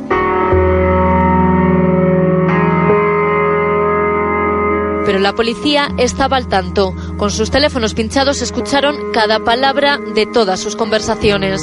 No te preocupes, como quede contigo no lo va a descubrir nadie, y menos con un teléfono cifrado. Lo mejor es usar siempre tema WhatsApp, y los WhatsApp que yo te mande al teléfono los borras, ¿eh? ¿Cómo se borra eso? Fernando le dio instrucciones precisas a su mujer de cómo salir de casa. Hablaron hasta de un arma de fogueo. Y horas después de estas conversaciones, el padre de Nadia fue detenido. Tras saltarse un control policial, le arrestaron. Llevaba un arma, un cartucho de rifle, dos relojes, varios dispositivos electrónicos de alta gama y 1.450 euros en efectivo. Además de un pendrive en el que encontraron fotos de Nadia desnuda y del matrimonio manteniendo relaciones sexuales con la niña en la misma habitación. Fotos familiares, normales. Por ello se les acusó de exhibicionismo y pornografía infantil. Pero la audiencia de Lleida archivó la causa porque no vio indicios de que utilizaran esas fotos para pornografía y tampoco que fueran de contenido sexual. Desde entonces, desde el pasado 7 de diciembre de 2016, Fernando Blanco está en prisión provisional. Margarita fue puesta en libertad con cargos tras declarar ante el juez, pero ambos perdieron la patria potestad de su hija, de Nadia Nerea, a quien durante años habrían usado como excusa para recaudar dinero. Será el próximo martes cuando Fernando y Margarita cuenten ante el juez su verdad. El próximo martes en la audiencia provincial de Lleida, Fernando y Margarita se van a sentar en el banquillo. Están acusados de estafa y se pide para cada uno de ellos seis años de prisión. Alberto Martín, abogado de Margarita Garau, muy buenas noches. Buenas noches, Manuel. ¿Van a pactar ustedes con la Fiscalía? Bueno, ahora mismo ya no está previsto, pero es cierto que hemos mantenido conversaciones con el interés de explorar la posibilidad de una conformidad que fuera de interés para mi cliente. ¿Y qué ha pasado? ¿Qué, qué condiciones les ofrecían o qué condiciones ponían ustedes? Las condiciones que nosotros ponemos en, el ámbito penal siempre son las mismas, y es que nuestro cliente no tenga que ingresar en prisión, en ese caso también que recuperara la patria potestad. Había diferentes fórmulas. La verdad es que Margarita no quiere, no está de acuerdo con ninguna conformidad que suponga aceptar eh, nada de culpa ni reconocer nada de los hechos desde el punto de vista penal, porque ella siempre ha dicho y piensa que ella personalmente no ha sido autora y no ha realizado ningún acto de estafa ni de engaño a nadie ni de aprovechamiento. ¿Va a seguir usted la doctrina de yo no sabía lo que hacía mi marido? Bueno, más que una doctrina, en realidad está puesto de manifiesto, Manuel. Date cuenta de que si cogemos los diferentes capítulos, es decir, el tema de viajes o tema de decisiones económicas, la asociación, las disposiciones, los cheques, las tarjetas, etcétera, en ninguno de ellos está eh, participando Margarita de ninguna de las maneras. Eh, ella simplemente pues atendía las instrucciones o lo que le contaba a Fernando, que era quien tomaba toda la iniciativa y quien llevaba a cabo eh, todas las decisiones. Ella no ha vivido tampoco en, en una época de aprovechamiento, ni de lujo, eh, ni de hoteles, ni, ni de grandes eh, viajes, eh, ni, ni, de, ropa de lujo, ni nada de esto. De manera que yo creo que ella ha actuado siempre de buena fe y ha estado cerca de la niña 24 horas, 7 días a la semana desde que nació. Esa es, es su realidad y por eso ella no tiene la conciencia de haber engañado a nadie. Ella no sabía ni el dinero que había en la cuenta ni el que había pasado por las cuentas. Y ella, cuando su marido llegaba de esos viajes a Francia, a Estados Unidos, a esos supuestos viajes, digo, no sé, no preguntaba. Claro que preguntaba, y además le contaban. Le contaba la niña, según relata ella, y le contaba también Fernando. Y ella, lógicamente, tenía una fe ciega en Fernando como su marido, porque siempre había demostrado que quería mucho a la niña desde el primer día y que había estado muy comprometido. Y Fernando, eh, cuando los servicios públicos de salud dijeron que la enfermedad de la niña era irreversible, era progresiva, era degenerativa y era incurable, pues y además veía que había un empeoramiento progresivo, siempre dijo que quería buscar una alternativa, aunque fuera con tratamientos que estuvieran realizados en otros países y que no estuvieran permitidos en España, porque un padre, eh, una madre desesperados están dispuestos a cualquier cosa con tal de salvar la vida de su niña, porque el tema del riesgo vital realmente nunca nadie en un pronóstico como este puede decir hasta dónde puede llegar la vida de, de una persona afectada por esta enfermedad. ¿Dónde está, señor Martín, el más de millón de euros que recaudaron? Eh, mira, en la cuenta de la propia asociación hay aproximadamente unos 315.000.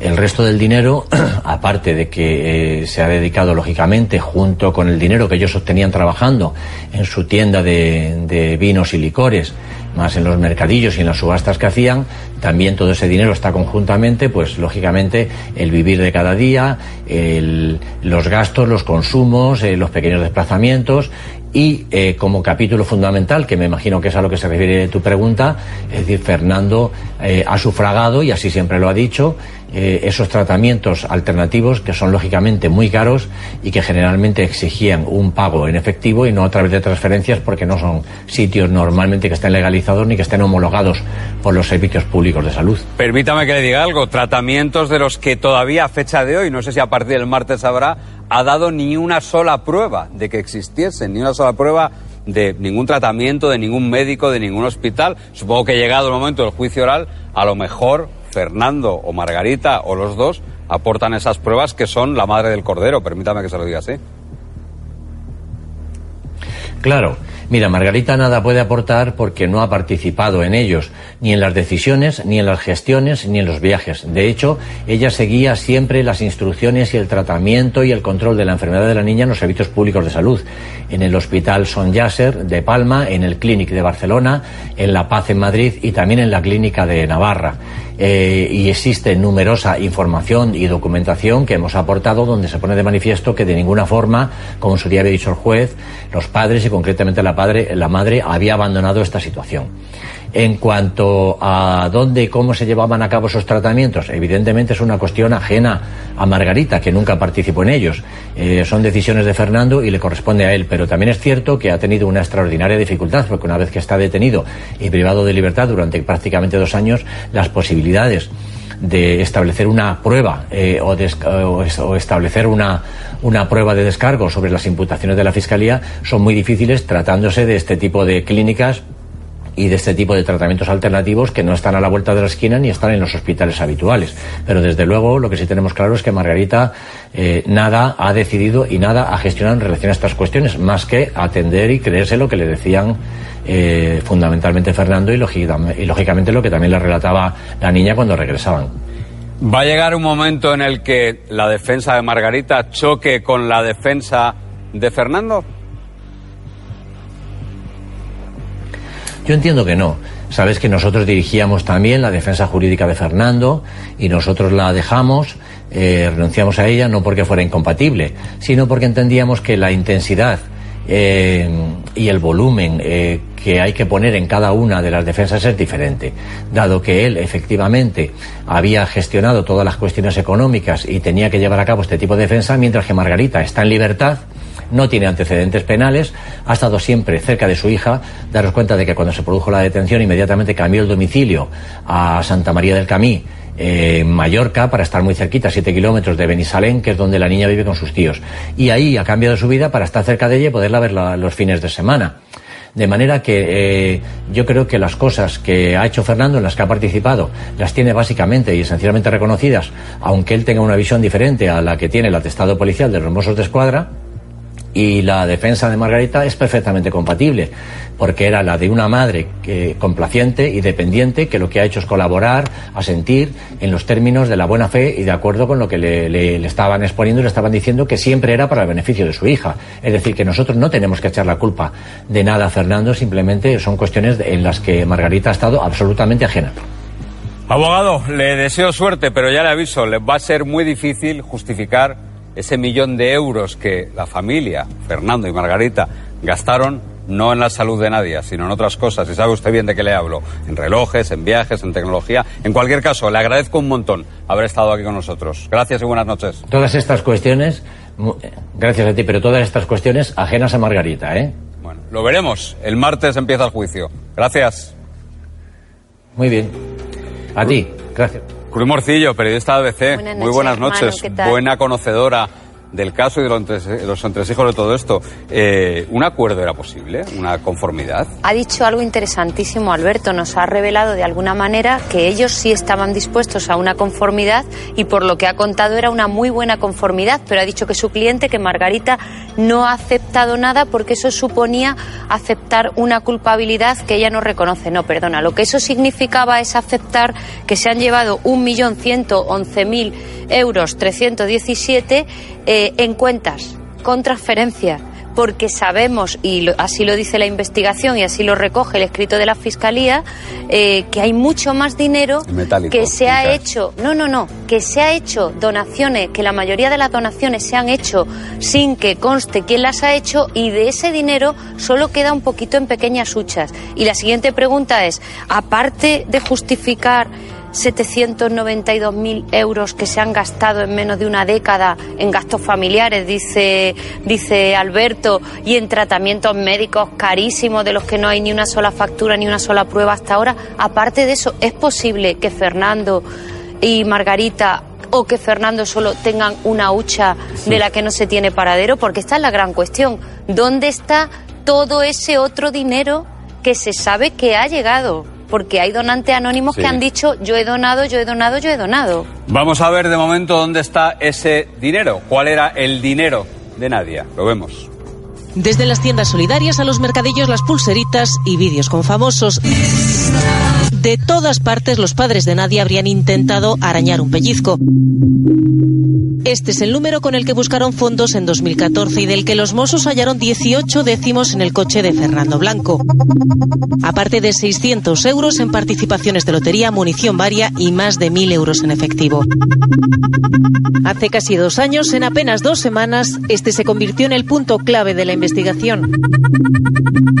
De entrada, cómo usaron estas dos cuentas de la asociación Nadia Nerea y qué hicieron con el dinero recaudado, con esos 599.340 32 euros que ahora sabemos extrajeron sin pudor durante cuatro años.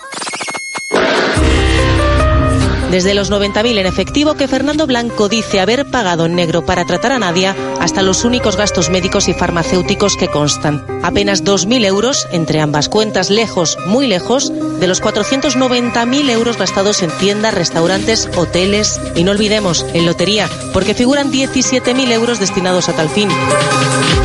Incluso un chico que, la, que nos la compró, nos la dio a nosotros, toma, guardarla, si toca, eh, dársela a la niña, que el dinero quiero que vaya toda la niña. Precisamente el último proyecto de Fernando Blanco antes de ser detenido era sacar la lotería de la niña.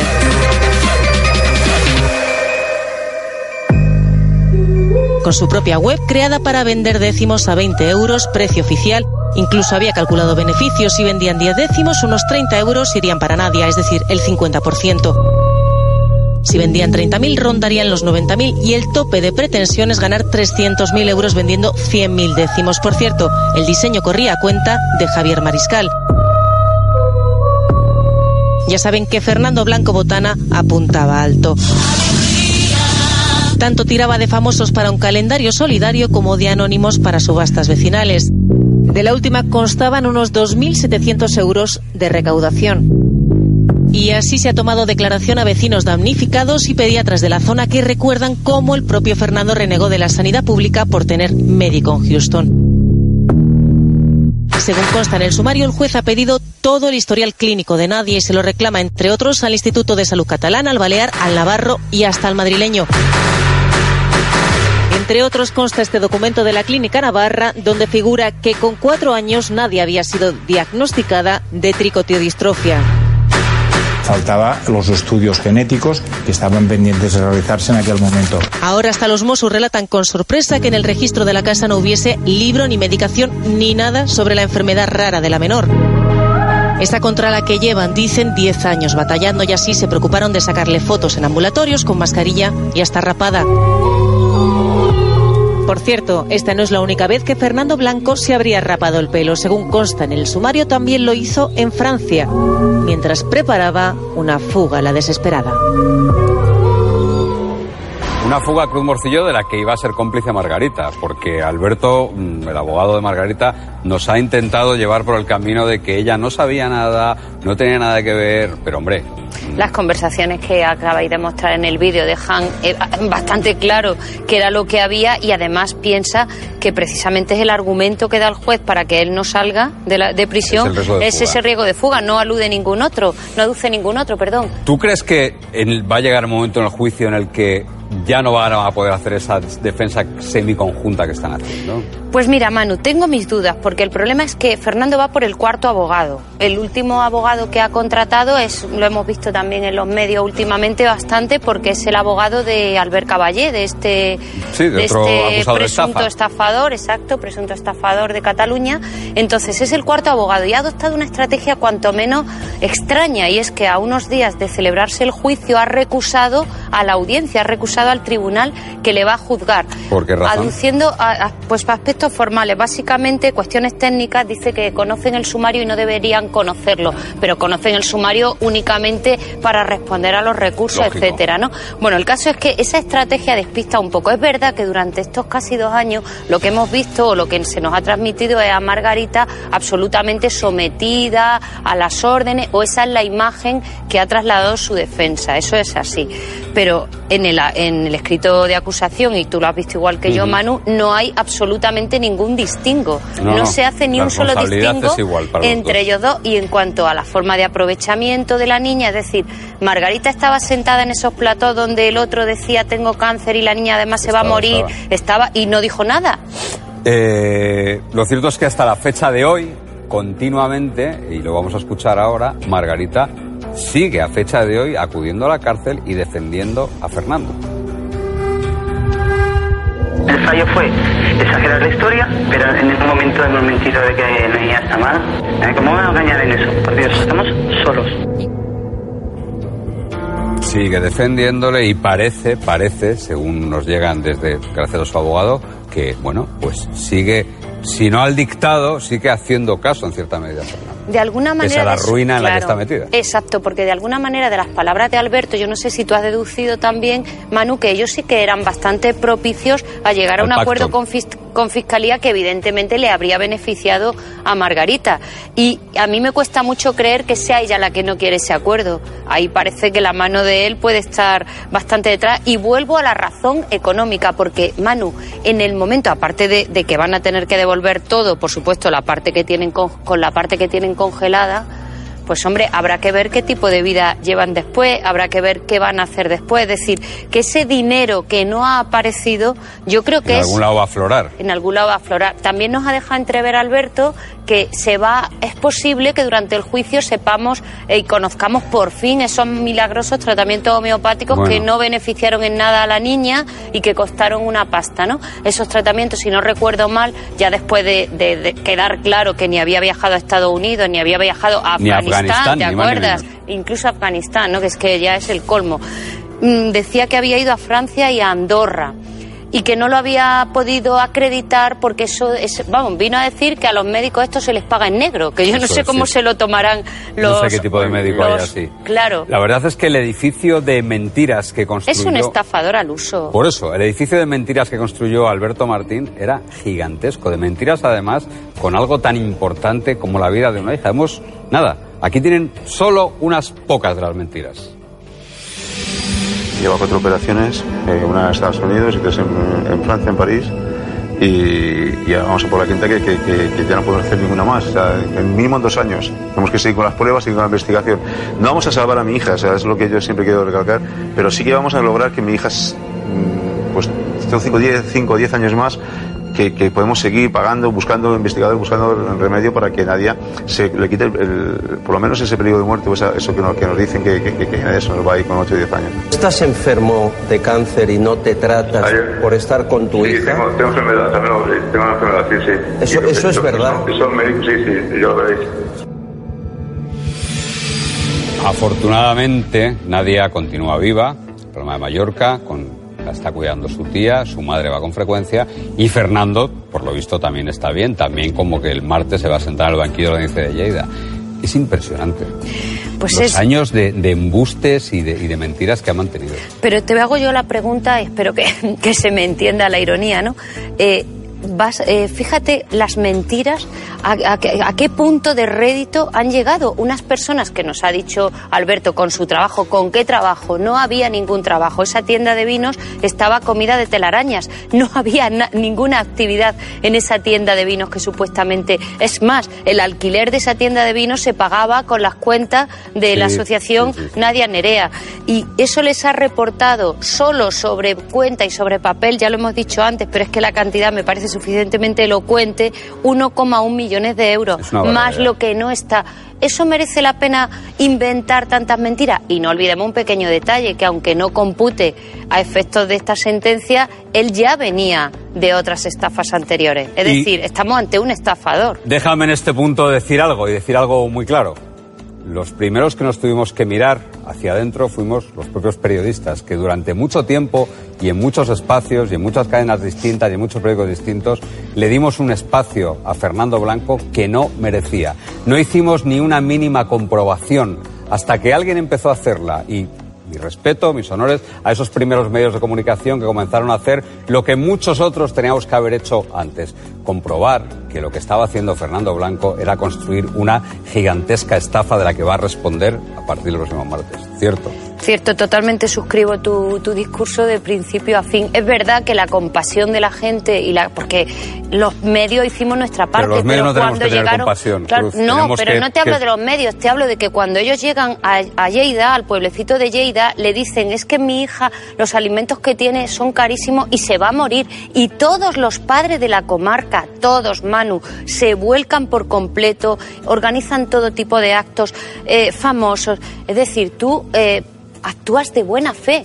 No hablo de los medios, hablo de toda Sí, sí, esa solidaridad del resto de la gente que al fin y al cabo es la que ha nutrido esas arcas. Los medios hicimos de portavoces y de portavoces efectivamente sin contrastar y sin ver que Los había de verdadero. un muy mal trabajo en todo esto. totalmente de acuerdo. El dinero que acumuló Fernando Blanco, acumuló Fernando Margarita, no era, no, no, no era para los viajes en busca de la curación milagrosa para Nadia, era para gastárselo en su tren de vida. Estos son los no viajes que hizo Nadia.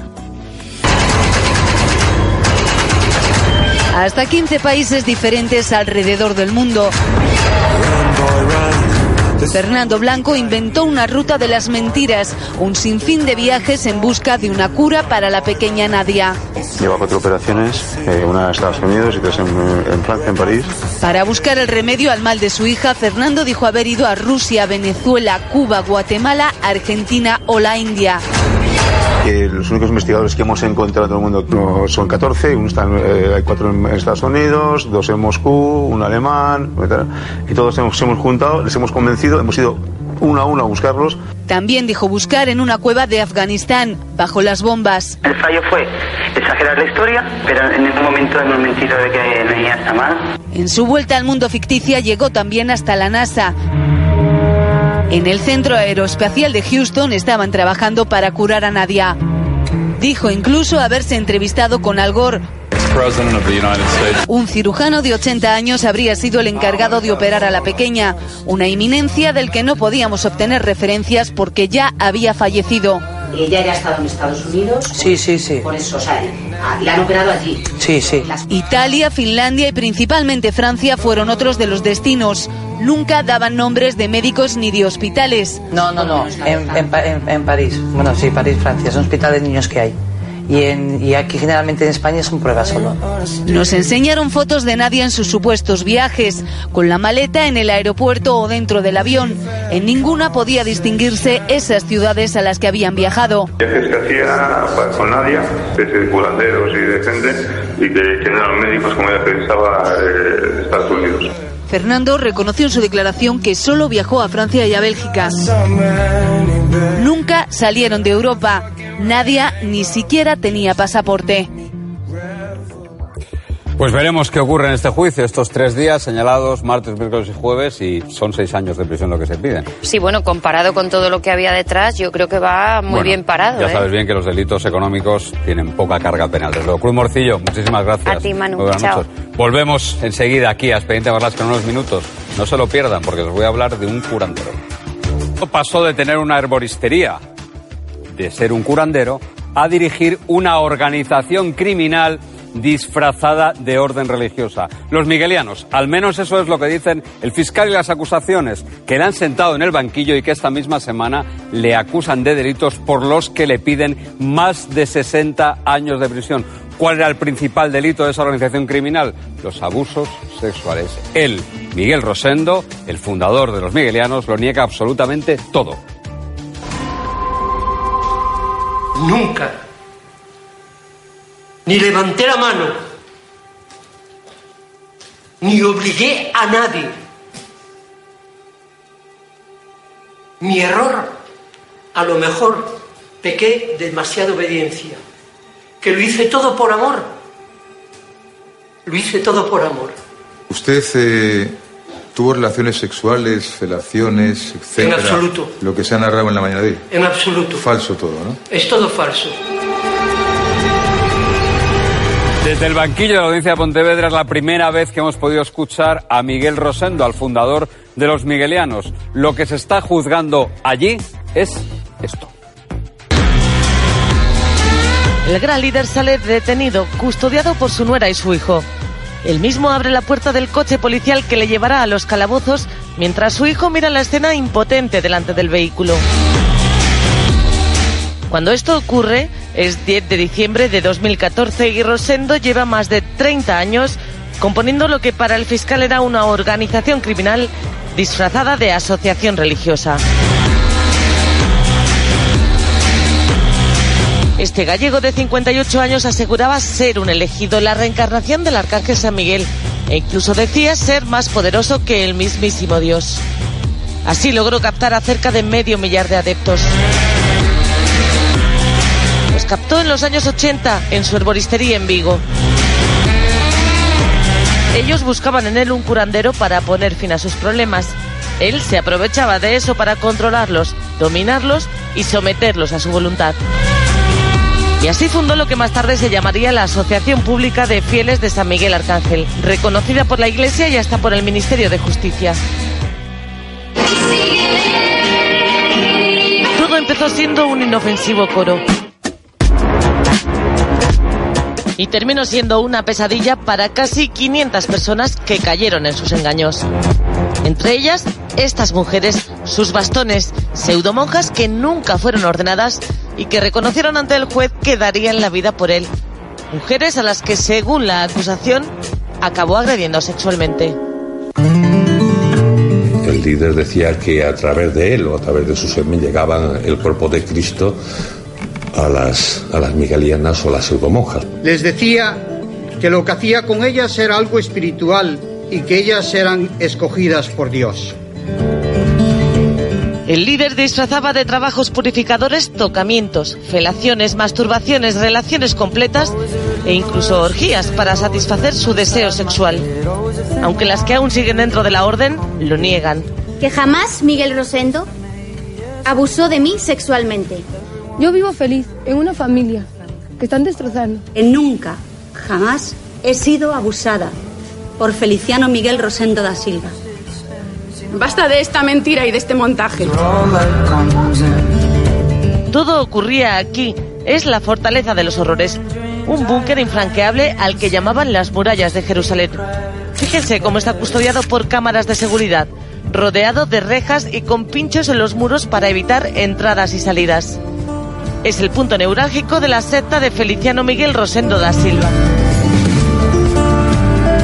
Esta fue una de las sorpresas de la Guardia Civil cuando le detuvo el patrimonio millonario del supuesto humilde pensionista. Porque Rosendo, pintor de profesión, cobraba una pensión de invalidez de 500 euros, pero tenía un patrimonio de cerca de 2 millones. Y todo, recuerden, con 500 euros de pensión. Según la investigación, el líder consiguió financiar semejante patrimonio millonario con el dinero de sus fieles que llegaban a vender sus bienes o a entregar a la organización casi un millón de euros. El dinero, a ver, eh, él ni te lo pedía, ni te lo quitaba, ni te lo robaba. Entonces, cierto es que era tan patrañoso que te convencía para que se lo dieras. Y este ejército de uniforme amarillo y azul se regía por una norma, la regla migueliana. Quien se atrevía a incumplirla era castigado, humillado e incluso aislado. Y así, para someterlos a su voluntad, lo primero que hacía Rosendo era separar a sus acólitos de sus familias. Desde el primer momento en que entran ya te dejan bien claro de que eh, solamente podrás llamar, eh, hacer una llamada por teléfono cada al mes y una visita a, un locutorio cada cuatro meses bien eh, claro que todas sean llamadas o sean visitas siempre están eh, tuteladas por otras personas del miembro del grupo, nunca a solas. Aislados socialmente, agotados físicamente porque dormía menos de cuatro horas al día y con falta de alimentos. Así sometía Rosendo a sus fieles. Y así vivieron algunos durante años porque fueron captados con apenas 8 años y consiguieron salir de la secta cumplidos los 30. Se producen situaciones en las que personas que han sido víctimas en su inicio acaban siendo en el transcurso del tiempo dentro de las actividades del grupo verdugos de aquellos que acceden posteriormente y eres víctima y verdugo a la vez, ¿no? Así que han tenido que someterse a un duro tratamiento psicológico. Los pillan y desarman una familia. ¿Entiendes? Nos arruinan las familias. Llevamos casi 10 años. Tenía 26 años. Y ahora tiene más de 66. En febrero. Y es que Rosendo fue durante esos años el dueño de sus vidas. Él decidía si salían a la calle, si estudiaban, si trabajaban o incluso con quién se casaban. Apañaba matrimonios entre acólitos y llegaba a repartirles preservativos para que no hubiera embarazos. Les anuló hasta el punto de no ver salida posible de aquel infierno. Pero ¿a dónde íbamos a ir? Nos quedamos sin dinero. Me hizo abandonar el trabajo. Entregué todo, mis hijas, no sé, todo, todo, hasta que me quedé sin nada. Es el testimonio de Julián. Él consiguió salir de la orden con su mujer, pero dejó dentro a sus hijas y a sus nietas. Contrató a este detective para destapar lo que allí pasaba. Su informe acabó con Rosendo detenido. Así se puso punto final al infierno dentro de estos muros que una víctima narraba así a la Guardia Civil. Por favor, espero que comprendan que las personas que aún están en esa casa corren peligro psíquico y físico. Viven por encima de las leyes humanas. Son los elegidos, el ejército de San Miguel. El fundador recibe continuos y directos mandatos de Dios que todos acatan. Tengo miedo a que llegue un día con un último mandato. Un final con esta imagen, la de Rosendo saliendo de su casa sin esposas, a cara descubierta, aunque horas más tarde ocultó su rostro cuando supo de las acusaciones que había contra él. Testimonios de cómo en esos 30 años el líder impune cometió vejaciones, humillaciones, agresiones sexuales, le quitó el dinero a sus acólitos, los manipuló según la fiscalía y todo con el beneplácito de la Iglesia Católica. Las miguelianas se quedaban entonces desamparadas, recogían sus maletas y se iban a ocultar cargadas de rabia.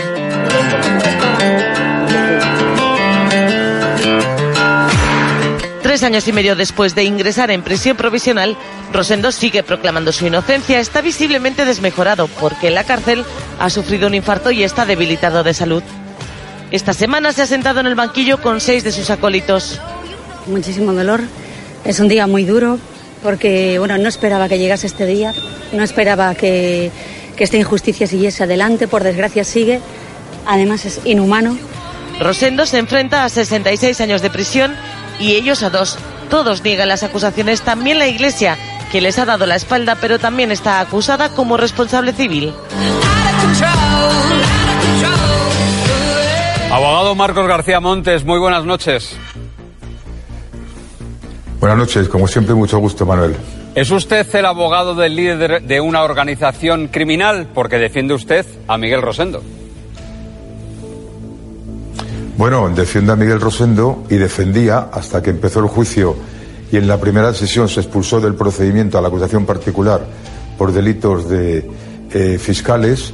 eh, defendía también a la mujer y a los dos hijos que han quedado excluidos de este procedimiento. Luego es el primer éxito que hemos tenido y el juicio de verdad que no se parece en nada a lo que la Fiscalía ha intentado diseñar.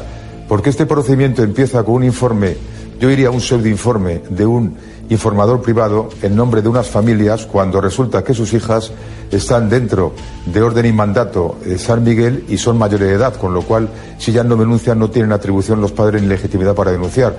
Pero lo más grave es que ha habido casos, por ejemplo, como el de una de ellas que decían que la habían violado, en este caso Miguel Feliciano, y los médicos eh, ginecólogos han dicho que era virgen, con lo cual se ha tenido que someter a esa humillación de tener que ante un médico decir que era virgen. Le puedo seguir contando historias e historias. Sígame Por contando, cierto, el otro abogado. día declaró María Dolores Espeñeira, sí, Que sígame contando, digo, porque el escrito de la Fiscalía es demoledor, eh, señor Pues- García Montes. Piden, justifican el escrito delitos. de la Fiscalía es demoledor, sí. Digo que justifican Es- delitos es que cuestan demoledor, 60 pero años de, entrada, prisión. la- Sí, pero la, la acusación particular, que en principio también la Fiscalía lo hacía, eh, se querellaron por delito fiscal, ha quedado fuera del procedimiento y ha quedado fuera la mujer y los hijos, con lo cual, mire dónde estamos. En segundo lugar, el otro día declararon mm, eh, la, digamos, mano derecha de él, que negó absolutamente todo y dijo que era una confabulación expresa. Y el último día, el eh, viernes, declaró eh, María Dolores Espeñeira que en un primer momento, en enero del año 2015, no dice nada, dice que es muy bueno y que todo está muy bien, y posteriormente, en el eh, mayo del año, perdón, en junio del año 2015, sorprendentemente, y mi opinión con un pacto con la Fiscalía, y de ahí no me bajo, resulta que empieza a meter el efecto ventilador cuando ella era la fiscal de esta asociación y era la encargada de acompañar a la gente en las visitas, la responsable con su marido contable de todo ello y la que estaba mm, a las órdenes directas de Feliciano y de otras personas. Con lo cual, a mí este tipo de arrepentimiento no me vale porque, en definitiva, lo que está contando es absolutamente falso. Y esto se va a demostrar durante todo el juicio porque, en definitiva, aquí detrás de todo esto hay un sacerdote que es el capellán de la Lama, Isaac Vega, que es el que tiene mucho que hablar, es el que está detrás de todo, de las familias, una enemistad, después de ser amigos íntimos con Feliciano, se enemistaron, y este hombre era el director espiritual de todas las que estaban dentro. Luego, ¿por qué no denunció en tantos años? ¿Qué tenía usted que ocultar? Eh, señor García Montes, si su patrocinado no abusó de ninguna de sus feligresas, si tampoco se llevó el dinero de sus familias, es decir, me está queriendo usted mm, hacerme creer que todo es parte de una gran conspiración urdida por un sacerdote. Mire, yo lo único que le puedo hacer creer al, al público en general es que en España hay una presunción de inocencia, que este juicio ha empezado la semana pasada con la declaración de mi cliente y de dos personas más, que tenemos más de 200 testigos, que tenemos peritos que van a desmontar absolutamente el primer informe del detective privado, que es rigurosamente falso, y tenemos peritos que van a decir que los problemas psicopatológicos que tenían algunas de las eh, directivas de esta asociación eran provocadas por el propio Isaac de Vega. Pero es que además, como usted sabe, es la primera vez que yo conozco en la historia judicial española que en un procedimiento que no tiene ninguna, ninguna trascendencia desde el punto de vista jurídico procesal, mi cliente ha estado un año con el procedimiento paralizado, estando preso un año por el juzgado de Tui, lo hemos denunciado, y lleva tres años y nueve meses en prisión preventiva, cosa absolutamente inusual, porque como usted sabe mucho mejor que yo, el caso 11M en dos años ya se estaba enjuiciando. Esto, por supuesto, que no es absolutamente nada normal. Ya le digo, vendrá el juicio, vendrán los peritos y demostraremos que todo, todo, todo lo que se ha hecho ha sido un plan urdido por parte de este señor y ha hecho creer a todo el mundo que mi cliente y su familia eran culpables. Ahora la familia ya no, ahora solamente mi cliente. Don Marco García Montes, como siempre, gracias por estar siempre que se le llama. Mucho gusto, siempre a su disposición. Muchas gracias. Gracias. Buen día. Ya se verá lo que dice la justicia, pero bueno, de momento, de momento las cosas se ponen bastante crudas. Don José Manuel Cuevas, muy buenas noches. Buenas noches. Psicólogo y responsable del único, no sé si el único, Servicio Municipal de Asistencia a Víctimas de Sectas. Por eso está usted aquí. Correcto, el único servicio público hasta la fecha, pero esperemos que sean más, que con todos los casos que están habiendo la sensibilidad que cada vez es mayor en el tema de la persuasión coercitiva, las coacciones y las sectas, esperemos que poco a poco la... eh, No me hable usted de persuasión coercitiva, porque seguro que hay algunos, pero no todos nuestros espectadores son ni estudiantes de licenciados en psicología. Víctimas de sectas. Víctimas de sectas, Víctimas sí, de manipulación. sectas. ¿Responden los miguelianos a lo, eso que denominamos una secta? Las características que describen las víctimas, los familiares y la acusación particular, una por una, son las técnicas que se describen de manipulación habituales en grupo. Por un lado, nos encontramos con una persona que supuestamente es el líder, el gurú, la persona autoprogramada, que exige una obediencia.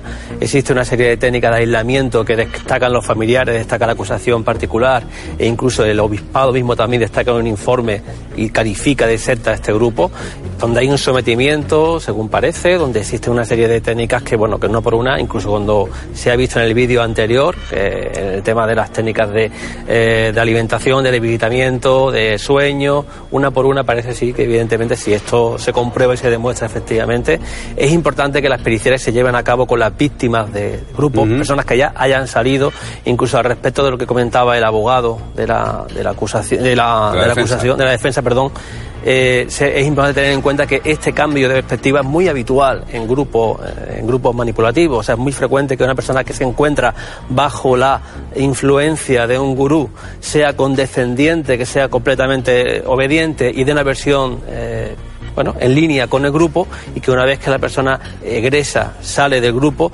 empieza a ver con una perspectiva diferente las cosas. En este caso, lo que el trasfondo que parece que hay en el juicio es un tipo que lo que se dedica básicamente es, si hacemos caso al escritor fiscal, a abusar de sus feligresas y además a llevarse dinero. Esta doble motivación del sexo y el dinero es frecuente en otro tipo de sectas. Muy frecuente, muy frecuente.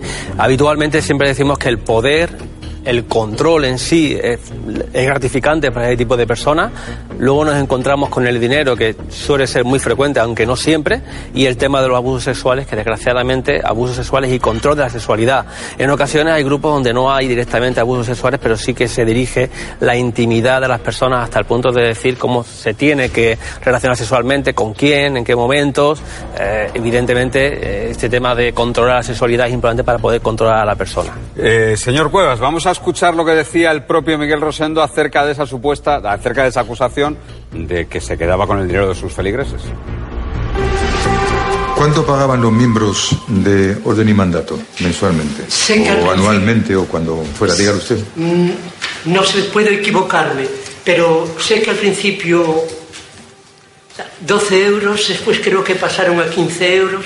Había mucha gente, había mucha gente que no podía pagar. Y el contable venía junto mía a decir que esa gente había que obligarles a pagar. Y dije, mira, si no pueden pagar, no podrán pagar. Pero es que lo tienen y compran tabaco. Y le volví a responder, ya se lo verán con Dios o con su conciencia.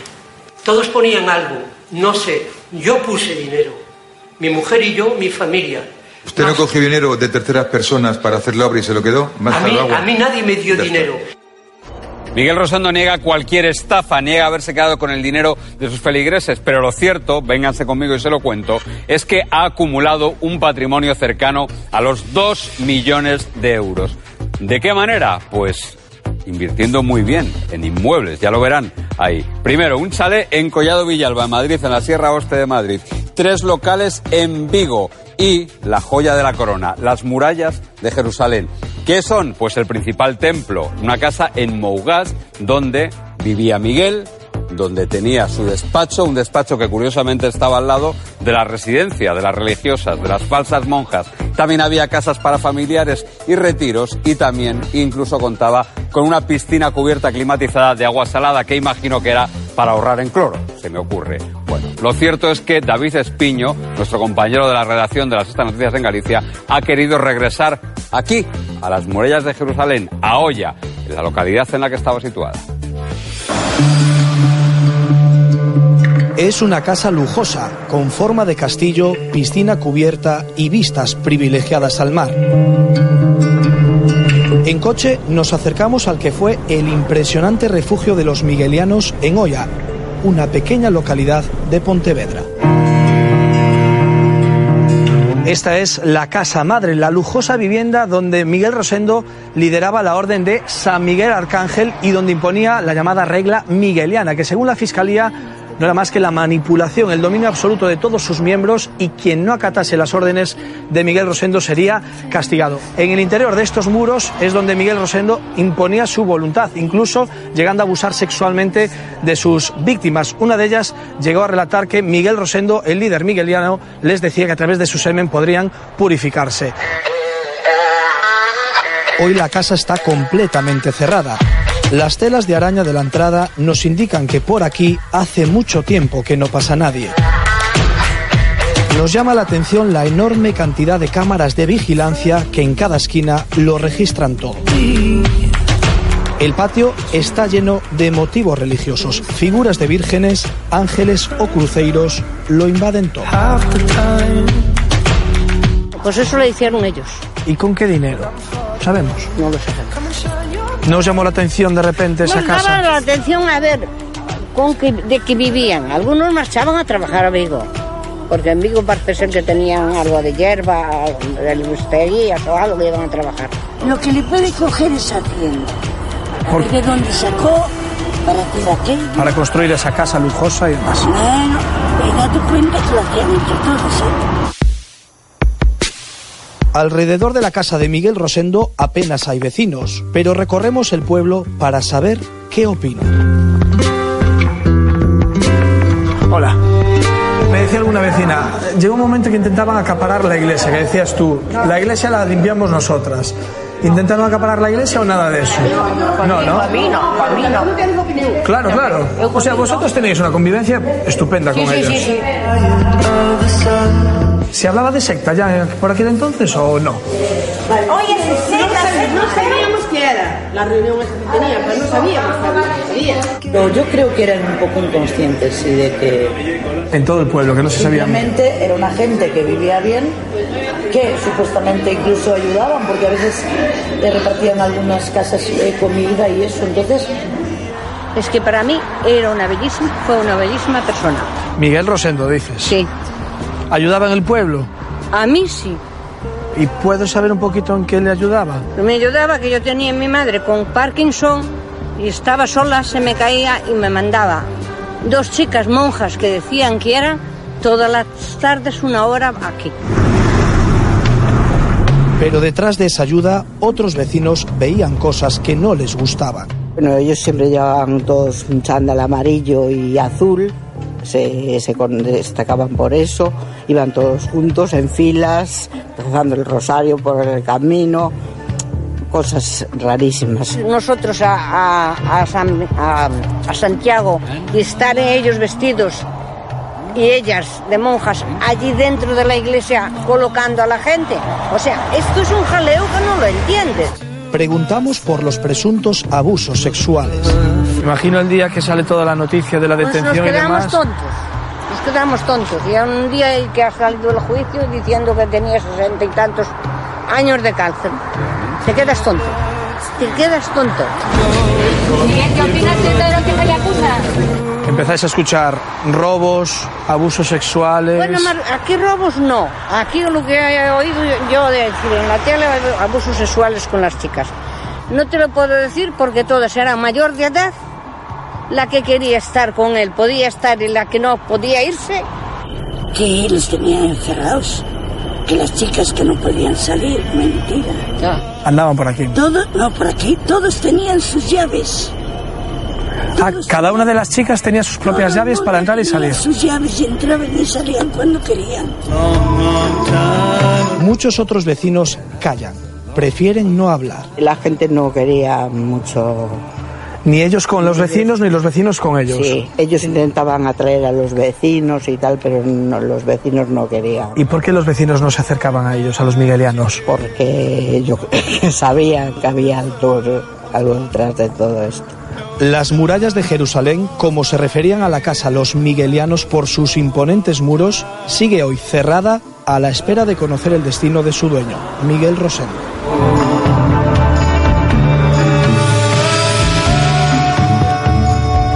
Beatriz Vicente, muy buenas noches. Buenas noches, Manuel.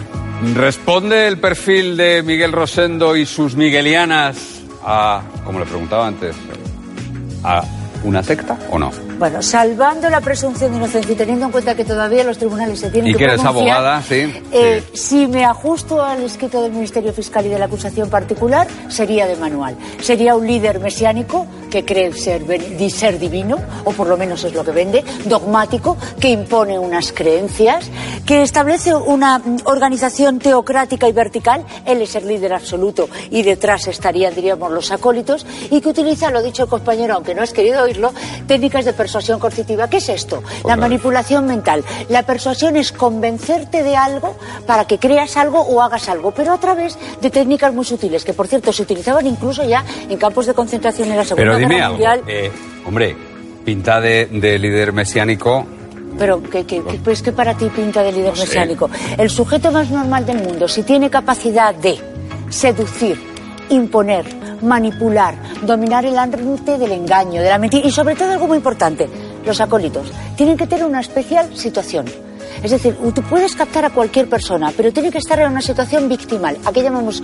es- en este sentido, ¿qué es lo que decimos una situación victimal? Factores que faciliten la captación. No sé si te Que voy a tengas comprar una ese situación, una situación personal ¿Quieres especialmente decir que todas las acólitas de... Las personas este que terminan siguiendo a un líder necesitan respuestas, porque están en una situación personal delicada, porque tienen una situación ya sea vivencial, lo que llamamos factores oracionales, he perdido eh, a alguien querido, estoy en paro, o una situación personal, tengo una enfermedad que me hace estar especialmente sensible. ¿Por qué eh, él captó tanta gente? El semillero, decía el, el Ministerio Fiscal, era su faceta de curandero, Sí. de sanador, de vidente. Desde esa faceta yo voy dando respuestas a todos aquellos enigmas que la- eh, todos somos muy existencialistas y planteas. Te voy a enseñar- voy dando respuestas. Te voy a enseñar a una víctima de Miguel, a ver si tú crees, si tú la ves, algún síntoma. ¡Uli! Saluda. Hola. Hola. No has cambiado nada. ¿Y tú sí? Estás estupenda, ¿no? Sí. Un par de arreglitos, ya sabes. Bueno, chicos.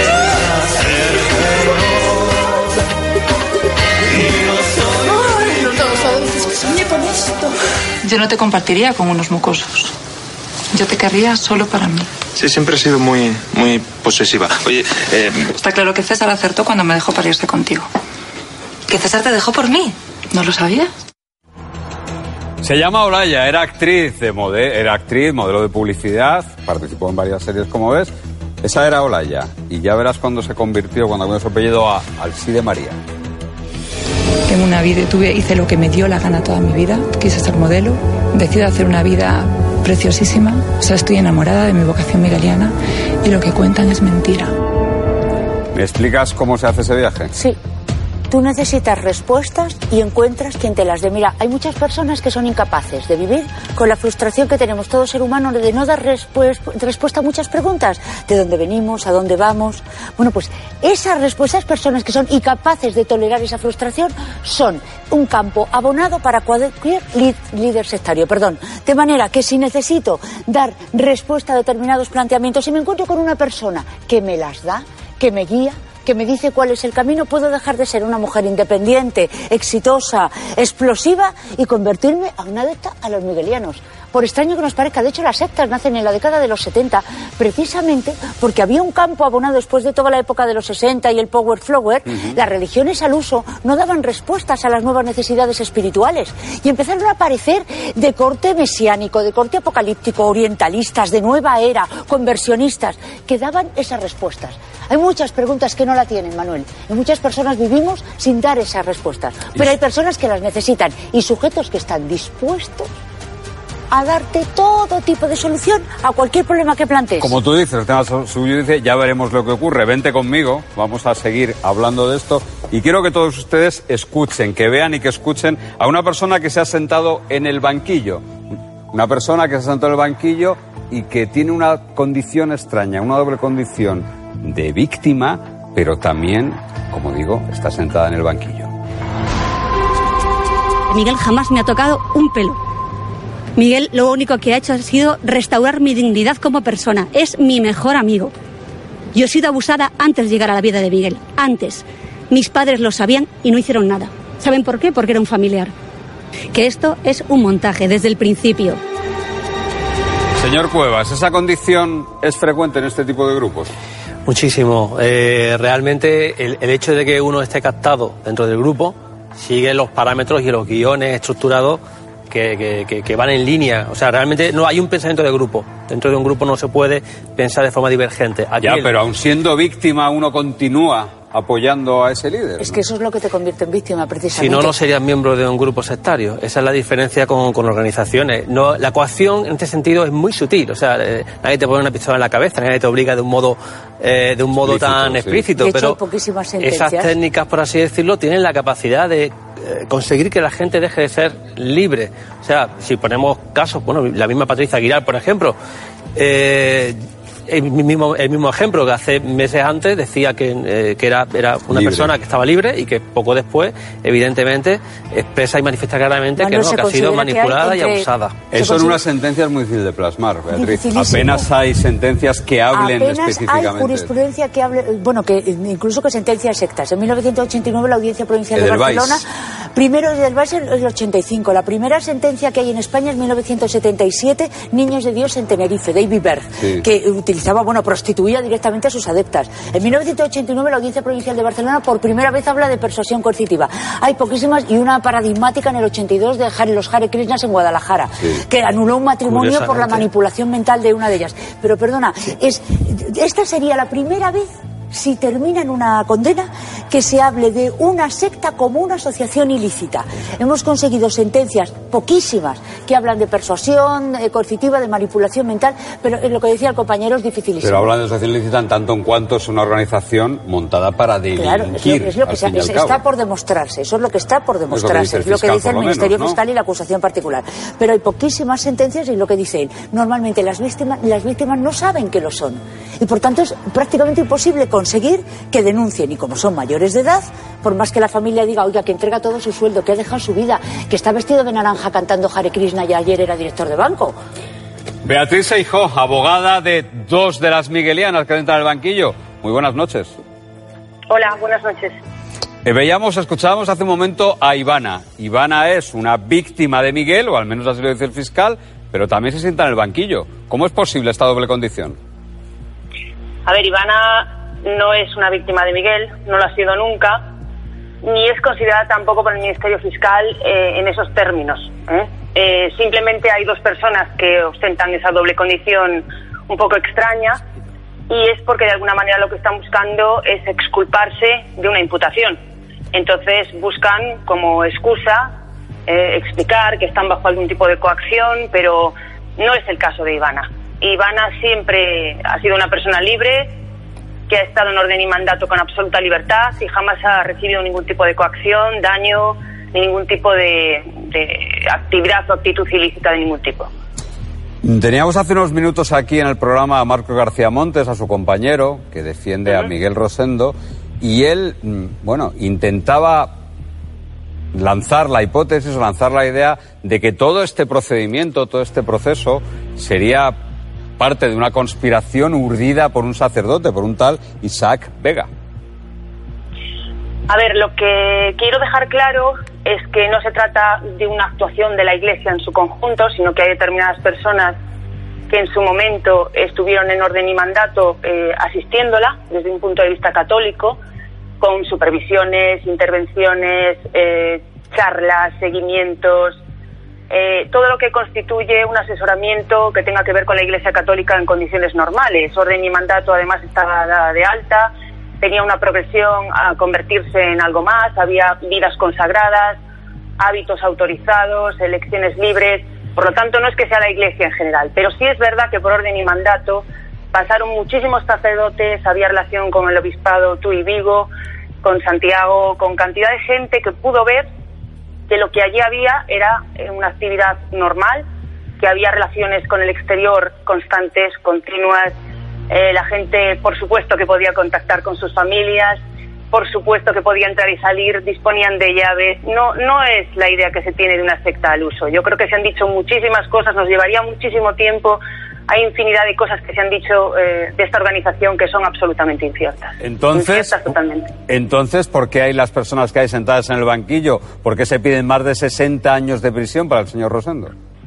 A ver, esa suma de años que espanta tiene que ver, y creo que tengo una compañera en plató que lo puede explicar también muy bien, tiene que ver con sumas de varios delitos, muchos sujetos pasivos, pero es que en este asunto hay una cosa increíble, y es que se considera sujeto pasivo del delito a personas que incluso durante la instrucción negaron haber sido agredidas de ninguna manera, otras que nunca fueron llamadas, a pesar de haber dicho por, por activa y por pasiva queremos declarar, es decir, se escogió a quién declarar y a quién no.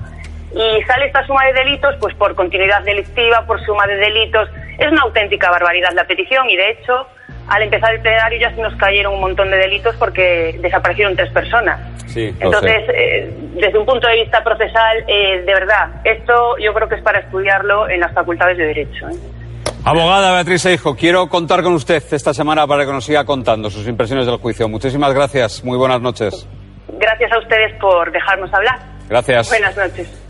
Veíamos antes a una de esas, decía yo, que tenía doble condición de víctima, pero también se está en el banquillo. Vamos a escuchar a otra que parece que se está alejando de su líder. Él al mismo tiempo que me empuja con brusquedad, tropieza contra ahí. Entonces cae encima mía y obviamente pues el daño es mayor y luego pues se revuelve. Yo, Tómese su tiempo, no hace falta. Tómese su tiempo. yo incluso pretendo ayudarle a que se levante. Él, él siempre también nos explicaba y justificaba posteriori de estas cosas que es que él no, no quería lastimarme a mí. O sea, él estaba luchando contra un demonio que yo tengo. Tenía mucha autoridad, tenía normalizadas muchas cosas, había mucho control en el ambiente. Cuando él manda a retirar a las personas, las personas se retiran en las habitaciones. Efectivamente, uno puede salir, aunque hemos llegado a dormir incluso con un cubo en la habitación para, cuando él dice que queda rezando por el jardín, no molestarle para ir al baño del garaje. Hemos visto este procedimiento más veces, hemos visto estos juicios más veces, yo creo, y, los invoco a los dos. Eh, esos juicios donde lo que se está juzgando son unos hechos que se cometen en privado, eh, cubiertos siempre por un matiz religioso, cubiertos siempre por esa sospecha de secta, los hemos visto más veces. Sí, y debe ser años. muy, muy difícil acercarse a la verdad. Os pido una pequeña reflexión o una pequeña contestación en torno a esto. Pues como bien dices, es muy difícil acercarse a la verdad y yo creo que ni va a ser tanto, tantísimo, pero tampoco se va a quedar en nada. Creo que hay delito y probablemente no tantos como se cuenta, pero hay unas acusaciones particulares que hacen unos relatos absolutamente dantescos. Así que creo que se va a desinflar bastante la acusación, pero dudo mucho que esto quede en una absolución completa.